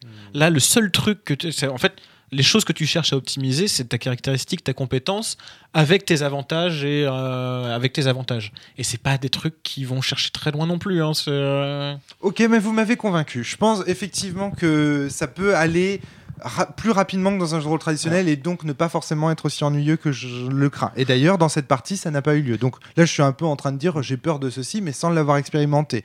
Donc euh, je Juste, m'incline. juste un truc dans les règles. Donc bon là, je je l'ai pas joué parce que c'est la partie d'introduction en fait. Mais ce qui est préconisé dans, dans, dans- dans le livre de base, avec des joueurs qui connaissent bien le système, c'est que cette phase, on va dire, de programmation avant le tour, tu la chronomètres en fait. C'est-à-dire que tu es dans une scène de combat, t'as c'était pas sûr. 10 minutes devant toi. Ouais. Le MJ va te dire qu'est-ce que vous faites? Vous avez, je sais pas, une minute, deux. Enfin, toi, tu décides et vous vous mettez d'accord. Ouais, du coup, ça peut se jouer très vite avec des joueurs qui connaissent bien le système. C'est euh, du tac au tac. Il faut Alors, vraiment. ça, voilà. c'est par expérience, puisque j'ai fait le même choix de game design dans Vademecum. Je peux te dire que le chronomètre, c'est vraiment le signe. Alors là, pour le coup, tu me donnes de l'eau à mon moulin. Que la crainte existait chez les designers du jeu. Tu vois ce que je veux dire? S'ils ont mis un chronomètre, c'est parce qu'ils savaient que ça pouvait dégénérer et partir en mode.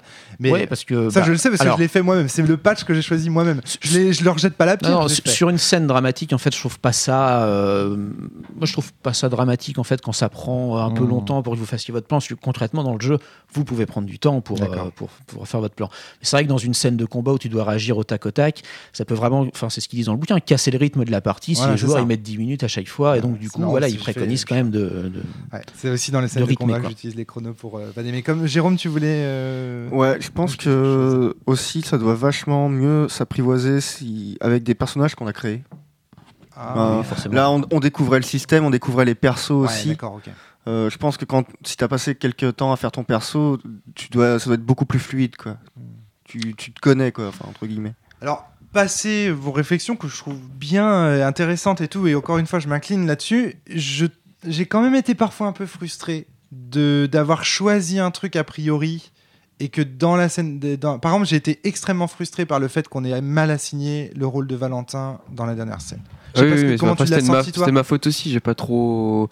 Moi, je vous ai confiance, alors du coup, j'ai Ouais. j'ai suivi. Mais c'est vrai, quand j'ai vu m'aider, j'aurais dû quand même réagir. C'est, Ouais. je suis déçu. euh, Parce que tu de pas avoir eu le réflexe de dire, mais non, mais attendez les gars, c'est ça qui est. Valentin, il a quand même quasiment pas joué la dernière scène au final. Bon, deuxième ouais, acte, même en fait. Ouais. C'est, J'ai euh, Non, mais c'est désarmé ça, moi essayé de, de vous réorienter bah, vers l'idée que tu avais eu Dorian d'utiliser sans sa- le fait qu'il soit ordonné, qu'il soit prêtre en fait. Parce que bah, du coup, se battre, je trouvais que- enfin, je voyais pas trop ce que ça pouvait donner, mais bon, vous étiez parti là-dessus, donc bon, c'était c'était votre choix. Quoi. Mais moi, c'est, je m'en suis rendu compte Ouais. au moment de mou. Et c'est vrai que, par exemple, premier acte, moi, je suis un peu parti de mon côté avec Jérémy aussi à un moment donné. Et c'est vrai que le seul personnage dont j'avais pas suivi, qu'est-ce qui s'était passé comme aventure pour lui, c'était plus, euh, celui de Valentin aussi. euh. Mm. Je sais qu'il s'était battu, que c'était la bagarre, etc. Mais euh, Ouais, mais la- Valentin. dès la première scène, moi, je, je crois que je me. Je voulais fuir ou il y, a- il y a un moment où je voulais absolument. euh, j'ai compris je voyais que j'étais meneur de- meneur d'hommes. Alors je voulais absolument moi, prendre les devants. Mais comme j'avais pas l'initiative, je me retrouvais toujours bloqué. Alors à la fin, je me dis, mais je fais quoi? Bah, Au final, je me suis caché. Ouais, ouais, d'accord. ouais. C'est- T'as quand même permis l'évasion de tout le monde quoi, à la fin. Donc, Oui, c'est vrai. de votre côté, pas de frustration sur le choix a priori des compétences euh, utilisées au cours de la scène d'action ou de la scène dramatique? Pas de- Vous sentez pas à un moment donné dans un carcan euh, Parce que Dorian a souligné l'aspect, la qualité de ce système. Mais moi, j'y vois aussi un espèce de défaut. C'est-à-dire que du coup, quand tu es dans un rail, quand tu as choisi un truc, c'est difficile d'en sortir aussi, je trouve. Et donc, du coup, ça, parfois, tu as des super idées et tu les proposes pas parce que. Alors, voilà, ouais, c'est ça. ouais, ouais, ben, ça impose une contrainte, donc c'est bien aussi qu'il y ait une contrainte. Je comprends, hein, quand le- comme j'ai fait la, la partie de serre suspendue, je vois bien en effet la, la différence. Mais l'idée qu'il y ait cette contrainte-là, c'est bon, bah, on va se débrouiller avec ça. Hmm. Et donc il faut jouer à se débrouiller avec ça. Et t'es pas, t'es pas coincé dedans hein, quand même. Non, non, non. je veux non, dire, tu que- peux complètement changer, c'est juste que bah, t'agiras moins souvent, Tout à fait. mais tu peux quand même changer comme tu veux. Sauf quoi. quand t'as qu'un jeton. Ah bah, Quand il voilà. te reste plus qu'un jeton. C'est quand il te reste plus qu'un jeton, moi, que je ressens. Ah bah, ça. il faut, euh, il faut gérer tes jetons quoi. Ça, euh, Et le problème, c'est pas quand il te reste plus qu'un jeton. Euh, là où je comprends ta remarque, et là où je trouve qu'il y a un truc un peu contradictoire, c'est un jeu où tu peux pas échouer, mais où tu peux faire des décisions sous-optimales. Et, du, et en fait, les décisions sous-optimales, elles peuvent être très frustrantes. Parce que c'est vrai que, par exemple, il y a eu quelques choix de compétences de Valentin où tu as commencé le round avec un ou deux jetons.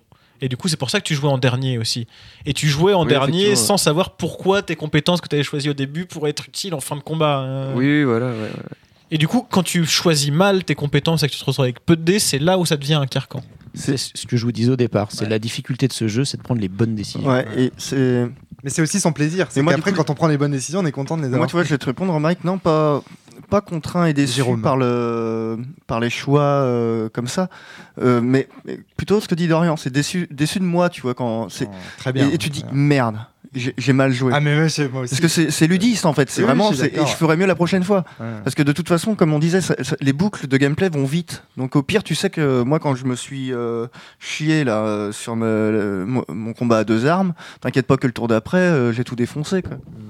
Non, non, mais je, je m'incline encore une fois. Parce que moi, Oui. je suis très simulationniste, donc j'ai envie de proposer des choses esthétiques. Et... Pardon, Jérémy. Non, je rappuie encore euh, un bon coup. Euh, L'acte 1, en étant bien divisé, on a l'impression même de dire on, on a échoué. Le- on- ça va merder, on était mal parti. Et quand même, à la fin de, de l'acte 1, on a fini par réussir à sortir de cette situation. Tous ensemble. Bah, tous Et- ensemble, ce qui était vraiment Bah, mal parti. c'est vrai que c'était un truc qui revenait souvent dans l'acte 1.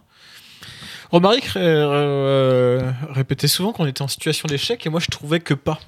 Et c'est vrai que j'avais plus de jetons que toi, globalement. Ouais. Et je pense que tu peut y avoir différentes réactions autour de la table, autour de ça. J'imagine une partie où quelqu'un prend des séries de mauvaises décisions qui fait qu'il se retrouve avec grand max 3 jetons et qui voit son copain à côté qui lui optimise sur les compétences qu'il utilise et qui a une pile de jetons. Et je vois le genre de frustration que ça peut créer. Moi, je suis en tout cas là maintenant très curieux de, de voir les situations sur un bateau. Parce que du coup, comme moi, je, par exemple, euh, bah, le capitaine, forcément, il a le pied marin. Valentin. Après, je connais pas toutes les compétences des autres personnages. Mais je pense que du coup, sur un lancer de dés, ça peut vraiment euh, tout changer, j'imagine.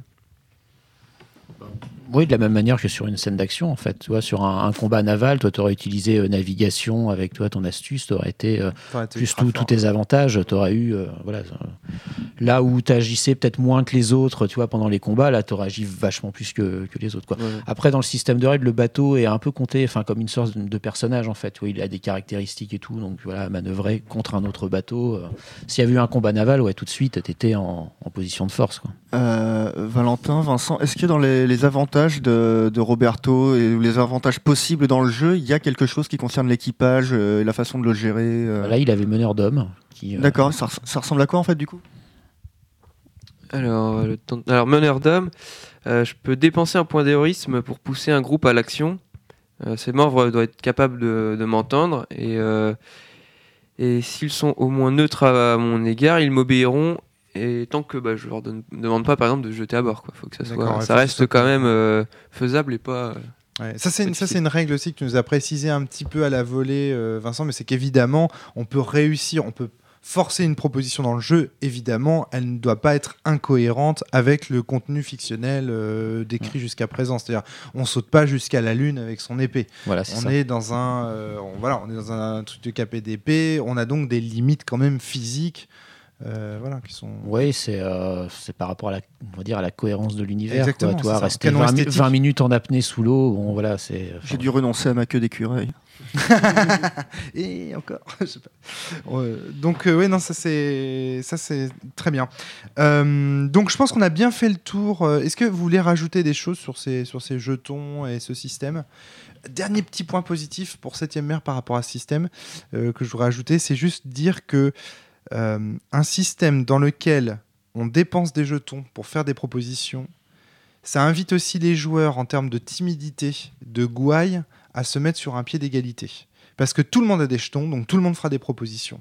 Et donc, du coup, il n'y a pas ce côté, c'est la grande gueule qui parle, qu'on trouve très très souvent dans les jeux traditionnels. Et c'est là aussi qu'on voit la modernité de 7ème mer par rapport à des jeux traditionnels du passé. C'est-à-dire le passé, entendre les jeux des années 2000 ou, et avant. C'est que, justement, il invite vraiment tout le monde à prendre part au contenu fictionnel et à sa création. À travers ces jetons, j'ai trouvé que euh, il était là aussi euh, euh, plus incitatif pour des joueurs débutants. Tout le monde a le droit de parler et tout le monde va avoir son heure de gloire.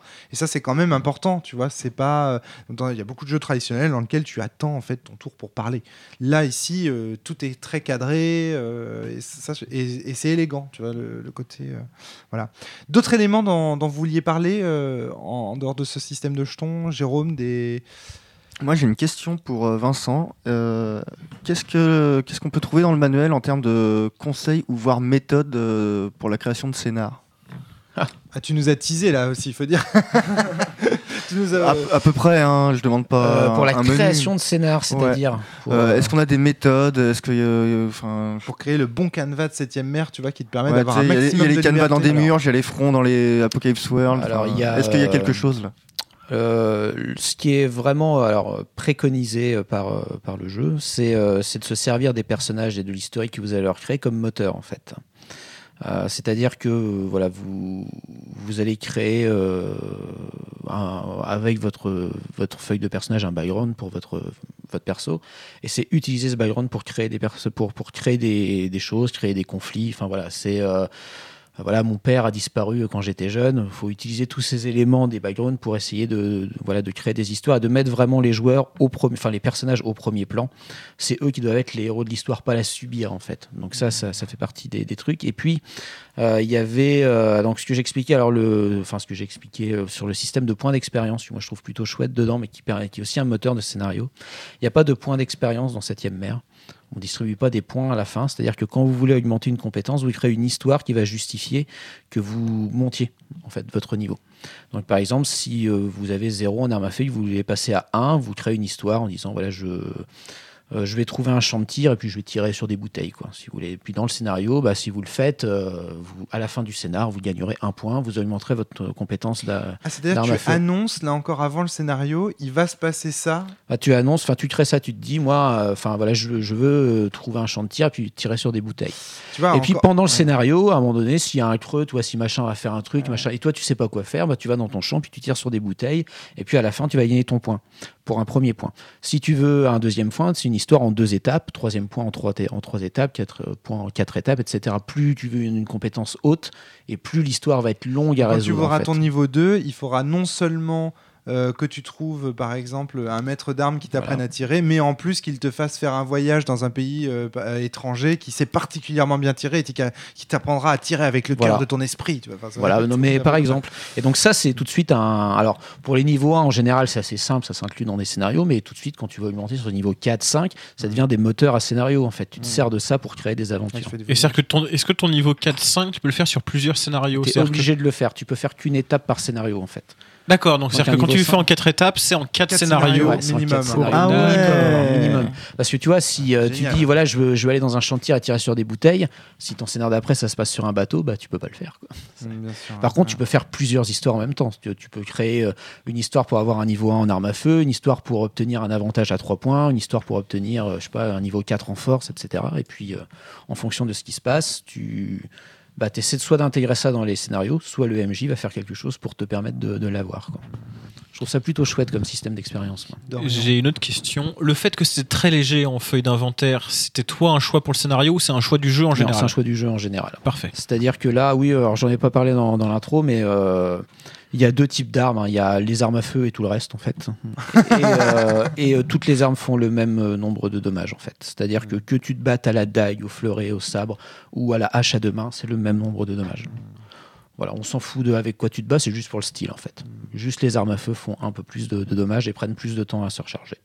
Ce qui vient vraiment renforcer cette idée que la réflexion a- a- tient lieu plutôt des postures qu'on va adapter dans telle telle euh, situation que de comment dans le détail on va la réaliser. en termes d'inventaire, euh, parce qu'on m'a déjà fait la réflexion sur des parties de démo, euh, c'est pareil, vous êtes des héros, c'est-à-dire vous, entre, enfin, vous n'êtes pas des clodos, quoi. C'est-à-dire qu'il y a des fois il y a des gens qui disent bah ouais, mais moi j'ai pas d'argent, je sais pas si je peux aller Mm. dans une taverne boire une bière, mais si, ben, t'es un héros dans un film de KPDP, enfin tu vois, tu peux peut-être pas t'acheter un château, mais tu auras toujours de quoi t'acheter une arme, ou, euh, enfin voilà, c'est ça, ça fait partie des euh, des choses qui. euh, Jérôme, tu voulais dire quelque chose? Jérémy, vas-y. Moi, j'en avais 6. T'avais six équipements, tu veux J'avais dire 6 dagues. tu décides au départ. Il y a et eu une puis, petite euh, négociation sur le nombre de dagues. J'ai 12 Oui, dagues à la ça, ceinture. Vincent dit, Hmm, on va peut-être diminuer à 6. Moi, j'ai pu payer ma tournée au bar. Voilà, oui, exactement, euh, nickel, euh, sans, sans, sans te prendre trop la tête là-dessus. Moi j'ai eu des menottes et j'ai même pas eu besoin de les noter dans mon inventaire avant de les avoir. exact, on les a même jamais retirées, ces menottes. Mais tu vois, si, t'as- si, on les, Si, si. on les a retirés, on les a gardés. Moi je voulais menotter quelqu'un et en fait vous les avez- vous, en étiez déjà débarrassé. belle-mère, salopard. Vous en étiez déjà débarrassé. Mais tu vois, de la même manière que la fenêtre là qui est un peu apparue quand tu as poussé le garde, Ouais. Tu peux un peu inventer ton, ton équipement au fur et à mesure. Quoi. Enfin, tu vois, si, si tu as besoin. Enfin, Ouais. Le, seul, sur un truc exceptionnel euh, qui, qui n'arrive jamais, mais bon, euh, voilà. le seul cas où ça m'a l'air d'être euh, important, c'est pour les dualistes. Quoi. Les, avec les parades. Ouais, pour les Parce que moi, pour le coup, euh, c'est quand je me bats la- enfin, avec une arme blanche, j'utilise arme blanche et mes trucs de duel. Quoi. Hmm. Que à main nue, du coup, j'ai plus du tout les mêmes Voilà, euh, Et attributs. voilà, pour toi, il faut que tu, tu utilises une dague ou une épée. Quoi. Donc c'est vrai que si avec euh, mon scélérat, je te brise ton épée, par exemple, tu ne peux plus utiliser tes bottes de dueliste, enfin ta botte de, de dueliste. Ouais. Donc ça fait voilà, partie des, des choix à faire. D'ailleurs, euh, en parlant Valentin. de ça, est-ce qu'on a parlé euh, du système des coups de poing? Ah sûr. non, on était encore vraiment parlé. sympa, Non, euh, non, vraiment non, très ouais. intéressante. Alors voilà, alors ça, Ça, c'est ça, c'est les trucs de dueliste. ouais. Et puis du point de vue général, c'est le truc des manœuvres. Ouais. Euh, tu vois, il y a un une manœuvre, de- donc pour, euh, pour expliquer ce que Valentin ici euh, suggère, c'est on peut te donner un coup de poing pour étourdir. Alors, tout Alors- coup de poing en fait, tout coup de poing donné, si j'ai bien compris. Vincent, vas-y, je t'en prie. Non, ça c'est une manœuvre de dueliste. Euh, Ah, c'est vraiment- Là, c'est Ouais. vraiment. Alors, les, les duellistes ont cinq manœuvres de combat. Il y a que les duellistes qui les ont. Ah, je croyais que moi-même, tu vois, je Non. pouvais le faire. Non, non. Plusieurs fois dans Alors, le contenu, Si, tu tiens, donnes un coup, ou si tu donnes un coup de poing, tu vas faire des points de dommage à ton adversaire. Si euh, D'accord. voilà, là, si un duelliste donne un coup de poing, non seulement il fait donc, des points de dommage, mais en plus il a un petit effet euh, supplémentaire. D'accord. Il y a un côté, euh, alors les, les duellistes ont cinq manœuvres en fait. Ils peuvent pas utiliser deux fois de suite la même. Donc euh, voilà, s'ils font une taillade, ils peuvent pas ensuite refaire une taillade. Ils sont obligés de faire Ça a des joué. feintes, frapper. euh, Ça a joué dans le scénar, ça d'ailleurs. Ah bah. À plusieurs reprises, euh, l'un l'un et l'autre, vous avez dit merde, j'ai déjà fait ça, je peux pas le faire. Ouais. Il y, a- Ouais. il y a même un moment où tu as ligoté un ennemi. Et euh, ah non, mais là c'est parce que j'avais plus de jetons, D'accord. je crois. Mais je sais qu'il y a plusieurs reprises, enfin, une reprise au moins, a- Vincent a dit. Il y a une un reprise où, euh, comment dire, t'as as détourné l'attention de l'ennemi pour qu'il le poignarde dans le dos. Et comme t'avais déjà fait une taillade autour d'avant, tu pouvais plus la refaire une deuxième fois. C'est ça. donc T'as dû trouver au- une autre solution pour, euh, pour achever ce gars. Ce qui oblige, encore une fois, là, ce qui pousse à la créativité, tu vois. T'es obligé à chaque fois euh, de- d'inventer euh, de nouvelles choses. C'est assez intéressant quand même. Euh, T'étais pas trop perdu quand même dans les, dans les trucs, euh, Jérôme? Bah, une fois que j'ai compris que le coup de poing dans la gueule ça marchait bien et que quand j'en avais marre je pouvais claquer la fente, qui est une espèce de, de gros gambit quoi, parce que tu dépenses tous tes jetons d'un coup. Ouais. Par contre, tu colles euh, toutes les blessures que tu aurais dû coller plus le nombre de jetons que tu as dépensé. D'accord. ouais. Donc, euh, enfin, ça tabasse quoi. Et après, tu peux plus rien faire. Mais bon, bah, enfin, quand j'en avais marre de réfléchir, je faisais ça. Alors, sans spoiler, on n'a on n'a pas encore parlé de la fiction en elle-même. Sans spoiler, comment vous avez trouvé la, le contenu fictionnel en lui-même? Est-ce que ça vous a plu? Euh, Vous trouvez que c'est des enjeux intéressants? Est-ce que euh, Bah, pour moi, c'était tout remarques nouveau là quand on s'est retrouvé vraiment euh, à se dire bon, bah, maintenant qu'on est caché, qu'est-ce qu'on fait? Hmm, Euh, Ça, j'avais jamais vu ça dans les, dans les jeux de rôle que j'ai fait précédemment. Ah. Et euh, c'était vraiment, vraiment c'est sympa. intéressant parce que c'est Ouais, pourtant quelque chose qui se retrouve assez souvent. hein. Le qu'est-ce qu'on fait euh, dans un jeu de rôle, c'est yes. Donc ça, ça t'a plu en fait comme scène. Ouais, ouais, beaucoup. Et puis la, la phase très. au début. Très action. Très action. In media res, tu vois, on est Ouais, ouais. directement dans le. C'est ça. Après le, le moment où du coup ça y est. Et la fin, je trouve. euh, je vais pas dire épique, mais c'est intéressant. Je voyais bien euh, La scène. la hein. foule, ouais, Ouais. la, la scène. Moi, pareil, le qu'est-ce qu'on fait, il m'a plu. Mais je reprends sur mon idée tout à l'heure. Il m'a plu alors que auparavant, moi- moi-même, ça m'aurait fait chier que la, la situation que tu décris. Mais là, c'était pas un creux où on se prenait la tête sur du méta-jeu. On se prenait la tête, encore une fois, dans l'histoire, dans la fiction. C'était notre plan d'action de nos personnages. C'est qu'est-ce qu'on Hmm. fait Je comprends. Je comprends. Moi, néanmoins, tu vois, le moment, la- les, les scènes. Par exemple, il y a un moment donné que j'ai trouvé très étrange. C'est le moment où euh, on prend des décisions. On, a, on prend des décisions sur ce- justement ce qu'on va faire dans la fiction. Donc, on a un plan d'action très très clair. Vincent nous demande de jeter, de, de prendre nos risques, de jeter nos risques. Je sais plus, c'est quoi le mot précis, euh, Vincent Euh, prendre, euh, Prendre les risques. prendre un risque. ouais. Prendre un risque, ouais. Donc au moment où on jette les dés, et puis on, il y a eu plusieurs scènes qui ont été jouées avec les jetons qu'on avait amassés au cours de ce jet de dés. Ça, c'est la première fois que je vois ça. C'est en fait, en général, dans un jeu de rôle, les scènes fictionnelles découpent aussi les scènes mécaniques. Là, on avait, on a pris un risque pour deux jours et pour- pendant pour, une deux jour- jours. pour une journée. ouais. Tu vois? Moi, j'étais Mm. parti dans la persuasion parce que j'allais faire une scène de persuasion avec le prochain personnage que j'allais rencontrer. Et au final, euh, ben, quand la scène se finit, il me reste des jetons. Et là, je te dis, bah, pour la scène suivante, évidemment, on refait un lancer de dés, on refait un autre Mm. truc parce que on n'aborde pas un banquier comme on aborde une prostituée ou euh, un, un voleur, un bandit et compagnie. Et tu me dis, ah non, non, non, non, non, tu gardes les mêmes jetons et tu restes sur le même pied. Ça, c'est ça, j'ai trouvé ça bizarre. Moi aussi, parce que j'étais persuadé qu'il y aurait plusieurs rounds dans les scènes dramatiques Oui. comme dans les scènes d'action. C'est pour ça que vous avez tout dépensé direct tous les deux. Exactement. Oui. Moi, j'ai cramé comme un gros porc en me disant, bah, lui, je le persuade, et puis la prochaine scène, bah, je ferai autre chose. Euh, alors que nous trois, on était bien. Il nous restait plein de ouais, jetons. ouais, j'étais en mode, euh, on les regarde de que, faire. enfin, ouais, c'est mais c'est- on peut considérer ça comme une. En fait, c'était la scène de préparation de votre plan. Ouais. qui a C'est ça, comme une scène longtemps. unique. Voilà. c'est Alors, ça. où certes, on fait plusieurs petites scènes, mais dans le fond, on fait la même chose tout au long. L'enjeu est le même, même si les scènes se succèdent différentes. J'ai- Pareil, j'ai vécu ça euh, un peu bizarrement parce que j'avais pas senti ça la après. C'est qu'à la fin, on, ouais, on se fait avoir. Et du coup, la troisième rencontre, euh, moi, m'a un peu ennuyé pour le coup parce que du coup, j'ai l'impression qu'on avait déjà vu croiser une personne, on a croisé une deuxième personne, et quand on croise la troisième personne, je me c'est bon, on, on a notre plan, grosso modo, c'est bon, euh, Ouais. passons à l'acte 3. Quoi.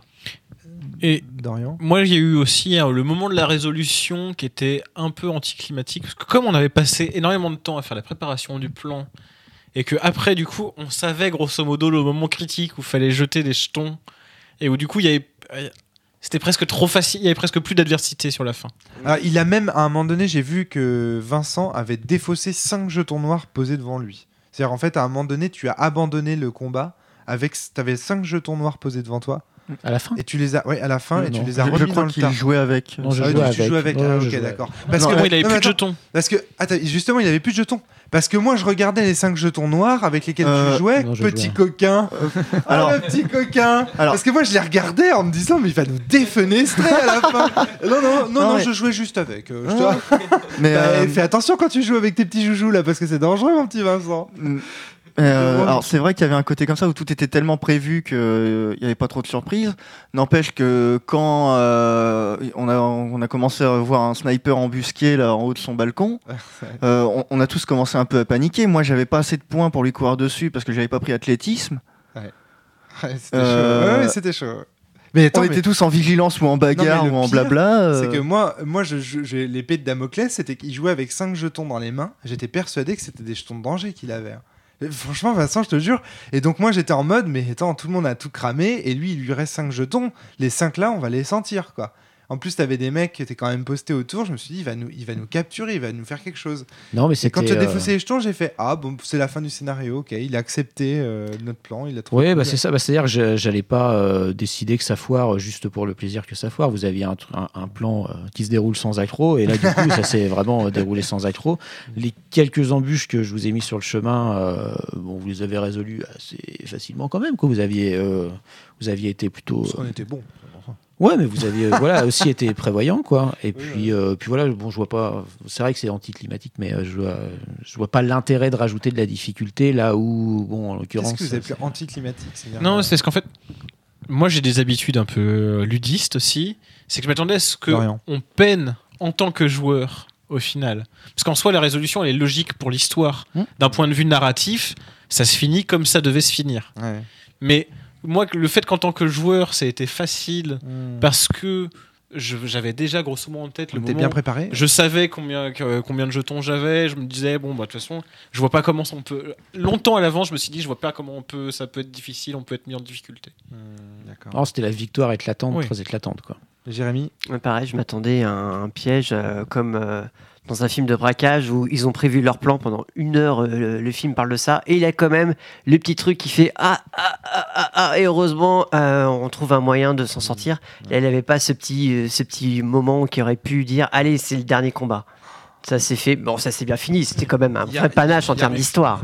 C'est un truc d'habitude de boss final en fait. Ouais, ce, qui, ce qui dans ma tête Ouais. tenait lieu de boss final, grosso modo, pour pas spoiler, en un claquement de doigts, il s'est retrouvé submergé par une foule. euh, Enfin, en fait, Et puis, c'était euh, anticlimaxique. c'est oui, ouais, c'est ça, ouais, ouais. c'est ça. Et puis le voilà là, le, le- le- alors sans- dévoiler la fin, le noble qui s'est un peu levé à la fin que que, que t'as défoncé J'ai kiffé. Alors ça, j'ai kiffé. C'est-à-dire voilà. qu'en fait, il sort un argument qui est ultra recevable et qui nous défend. Enfin, moi, quand tu te lèves, Vincent, et que tu sors l'argument, tu dis euh, oui, et l'épreuve? Je te jure, moi, tout le monde, enfin, je sais pas si vous, ça vous avez. Moi, j'ai eu un frisson, j'ai blanchi quand je dis putain, mais il a raison, ce con. On a... et, en... et puis l'autre, il fait non, mais en fait, euh, paf, une calotte et la violence résout tout. Mais il y a un côté, la, la- la violence. j'ai j'ai reproduit une scène Ah de. One Piece en fait. hein. Je me Ah ouais, pas pris la tête. Et c'était génial parce que ce, ce type, enfin, tu sais, t'as l'impression que la raison s'élève, et puis t'as la brute à côté qui fait juste ponk, le coup de poing sur la tête, le mec s'effondre, et puis ben, ben non, les gentils gagnent. Mais bon, j'avais quand même un plan de secours. Si jamais il avait pas été frappé, je comptais l'humilier et dépenser un jeton héroïsme. Mais tu vois, dans euh, tous les cas, ça revient au même, c'est-à-dire Oui. que ce type te sort un argument, une flèche, il décoche. Franchement, moi j'étais frappé au cœur. Quand il dit ça, je suis là, merde, on n'avait pas du tout pensé à ça. Et au final, à l'aide d'un coup de poing, on résout l'action. Et ça, c'est héroïque. Ça, c'est héroïque pour moi. Même si c'est bon. Dans la morale. Non, mais attends, mais si Mais complètement Combien de fois dans les films, il y a des scènes comme ça qui se résolvent, euh, patatras C'est presque un. Enfin, c'est presque un coup de théâtre c'est un coup de théâtre, ça, typiquement. Patate ex machina. Bah oui, je- donc pour moi, et pour moi, le, le- le- le coup de théâtre, ça fait partie des bonnes Deus fictions. et-. Et, ça fonctionne. Et donc, euh, non, j'ai trouvé ça vraiment, euh, moi, probablement d'ailleurs, euh, ma scène préférée du, finalement, euh, ma- à la fin, euh, ma scène préférée du, du scénar. Cette façon de. Et pour moi, donc sur la fin, c'était euh, une espèce de scène d'action, mais, mais verbale en fait. Que Exactement. Ça avait le rythme d'une scène d'action Exactement. en fait. C'est-à-dire que les actions s'enchaînaient assez vite, sauf que en fait, ça se faisait par la parole en fait. Et ça, c'est quelque chose qu'on n'a pas. Pardon, excuse-moi, Vincent, tu veux Non, dire vas-y, vas-y. C'était quelque chose qu'on n'a pas assez dit peut-être sur le jeu aussi, parce qu'on en a, on en prend maintenant gentiment l'habitude avec ces jeux modernes.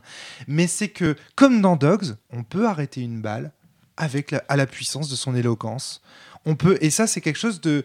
Dans les jeux de rôle traditionnels, il y avait toujours ces phases d'action où on est dans le combat et puis il y a que ça qui marche. Et le, du coup, l'éloquence, le charisme et tout ça, à ce moment-là, sont un peu à mettre au placard. Je trouve que dans les jeux modernes, là maintenant, il y a vraiment, comme dans Chan Renaissance d'ailleurs, où on pouvait, souviens-toi, euh, Vincent, euh, euh, comment dire, arrêter un militaire qui nous charge dessus en faisant une belle mélodie parce qu'il se met à pleurer, parce qu'il n'a pas l'habitude d'entendre l'art autochtone. Enfin, j'avais trouvé ça vraiment très très fort. Et là, je trouve qu'on retrouve cette, cette dynamique-là. On peut vraiment dire que dans les jeux modernes, c'est quelque chose d'important et de fondamental dans le, dans le tradit moderne maintenant, de pouvoir arrêter une balle à l'aide de son éloquence. Et donc de mettre les compétences sociales de combat au même niveau finalement. Jérôme, tu voulais ajouter quelque chose? Ouais, puis ça permet à certains joueurs de gratter, genre, euh, est-ce que je peux me servir d'astuce pour faire des pirouettes avec mon fouet? Oui, voilà, mais, mais oui, mais quelque part, ça fait partie du ludisme, ça, pour moi.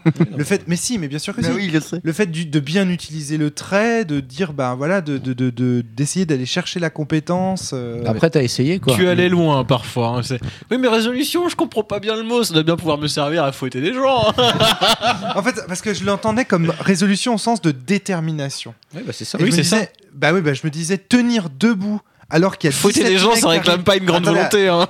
je, je suis, enfin, je suis quand même. Enfin, je veux dire, je suis une femme toute seule à ce moment-là et je tiens tête à Non. 17 mercenaires qui arrivent par une porte enflammée. Es, J'estime qu'il y a un peu de résolution là. Tu es quand une même. héroïne avec tu un es une fouet. héroïne de KPDP avec un fouet. D'accord. Qui a le pouvoir de voir la destinée. Je t'ai pas trop senti en difficulté. moi. ok. Mais voilà, bon, bon, d'accord, ok. J'ai un peu gratté, c'est vrai. Bon, voilà, j'avoue. c'est le jeu. hein, C'est le c'est, jeu, euh, si c'est t'arri- le jeu. si t'arrives à le justifier, toi, t'as, une phase de négoce avec le MJ hein, pour. euh, Oui, ça joue aussi.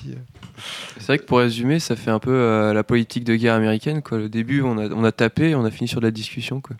Ouais, euh, c'est, c'est, c'est, c'est- alors, c'est un peu, c'est ça, c'est que le jeu a encouragé parfois certaines prises morales un peu discutables, mais ça provoque des situations intéressantes. Et, T'as et pas le droit d'être un méchant dans le jeu. Je t'ai vu plusieurs fois aller vers là, je me suis pas permis de te le rappeler parce que ça aurait été du, mé- du méta-jeu.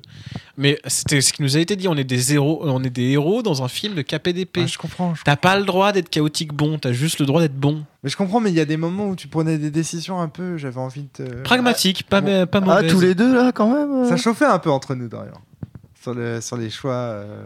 Le couple royal. Non, parce que moi, c'était. euh, La violence était acceptable, mais pas, le, pas, la, pas la, la, la veulerie, La violence avec l'argent des autres, parce que c'est l'argent de mon père que tu dépensais quand même. On va le rappeler. Bon, excuse-moi, je voulais pas. C'est un mariage. en scène de ménage. Une fois, c'était un mariage arrangé, c'était normal que je profite de l'argent de ton papa. Ok, bon. C'est un mariage de raison. Moi, je me suis, je t'ai marié pour l'argent de ton papa et tes pouvoirs magiques. Ah, Moi, j'ai à titre personnel euh, sur ce sur ce jeu, euh, je trouve aussi que là, euh, on a vraiment une prise en compte de ce que c'est que le média jeu de rôle. Euh, moi, alors ma vision à moi, tu le sais, euh, Vincent, c'est celle du Maelstrom. Là, pour le coup, on est à fond dedans. Pour moi, c'est un jeu qui illustre très très bien le Maelstrom dans la mesure où le maître de jeu est juste là pour poser des situations problèmes et donc inviter les joueurs à se poser la question de comment ils résolvent ces situations problèmes et à faire des propositions. Enfin, on pourrait presque quasiment appliquer le vocabulaire du Maelstrom à, à 7ème ère. Tu vas dire, bah, les joueurs sont là pour faire des propositions, qui, certaines sont obligées d'être validées si des pions sont dépensés pour le faire. Euh, tu vois, on pourrait employer tout le vocabulaire. Et donc, en cela, euh, moi, franchement, ce jeu, je pourrais m'en servir aussi pour montrer, euh, pour montrer dans ça. Je sais pas si c'est un point positif ou pas, mais en tout cas, moi, ça fait que je m'y sens comme chez moi. Voilà. Une petite question que je voulais te poser en ouverture de ce podcast, si- sauf si vous avez encore des réflexions à faire sur le design et l'univers. plus du tout sur l'ouverture du podcast alors. C'est- Ouais. Euh, non, mais en- enfin, je veux dire, en ouver- enfin, pour, euh, pour la fin, c'est pourquoi ce jeu s'appelle Septième Mer?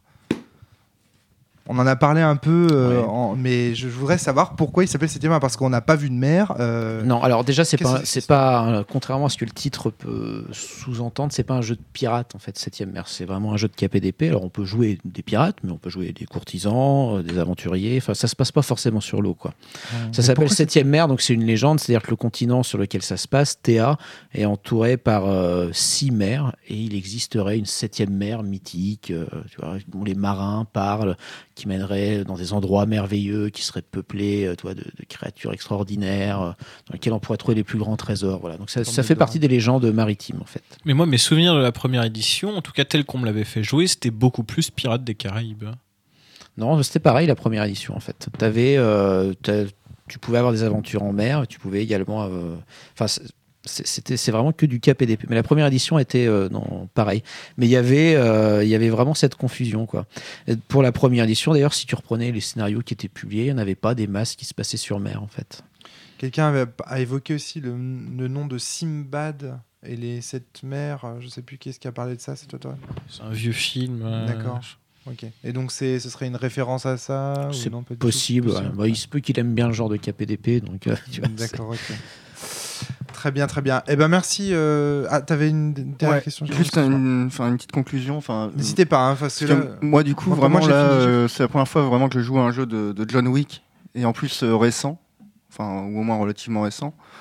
Euh, ouais, bah ok, bah, je comprends pourquoi il a la réputation que, qu'on lui donne. euh, c'est vraiment pas mal. C'est-à-dire, quelle est sa réputation? Bah, il a la réputation d'être un bon game designer.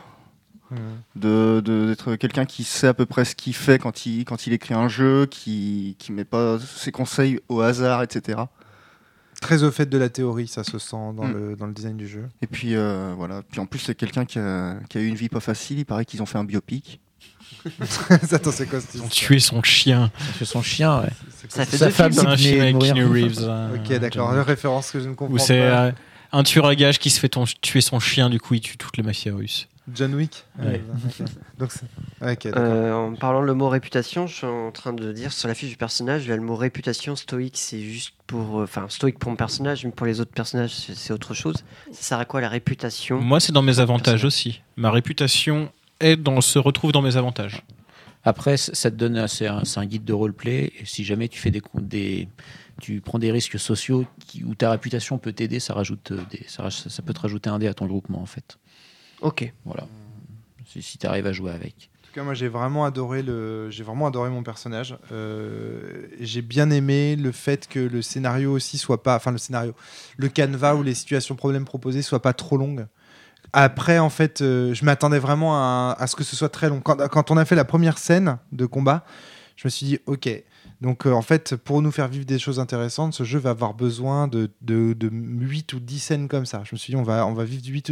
Et en fait, au bout de 3 scènes, on a déjà une fiction qui est très riche, bien ficelée, euh, qui, est, qui est déjà en elle-même, qui fait un bon épisode, tu vois, d'ouverture. Donc, au final, c'est un jeu qui est pas si long que ça à mettre en, ni à mettre en place, ni à jouer. Là, là dans la partie qu'on a fait, la, le- la, la toute première scène, elle, elle a été longue. Beaucoup plus. Je pense que c'est la, plus, la fois la plus longue de toutes les parties que j'ai fait. Ouais, parce qu'on Mais c'est parce que vous avez fait trois Ouais. groupes, quoi. Donc, Ouais, ouais, euh.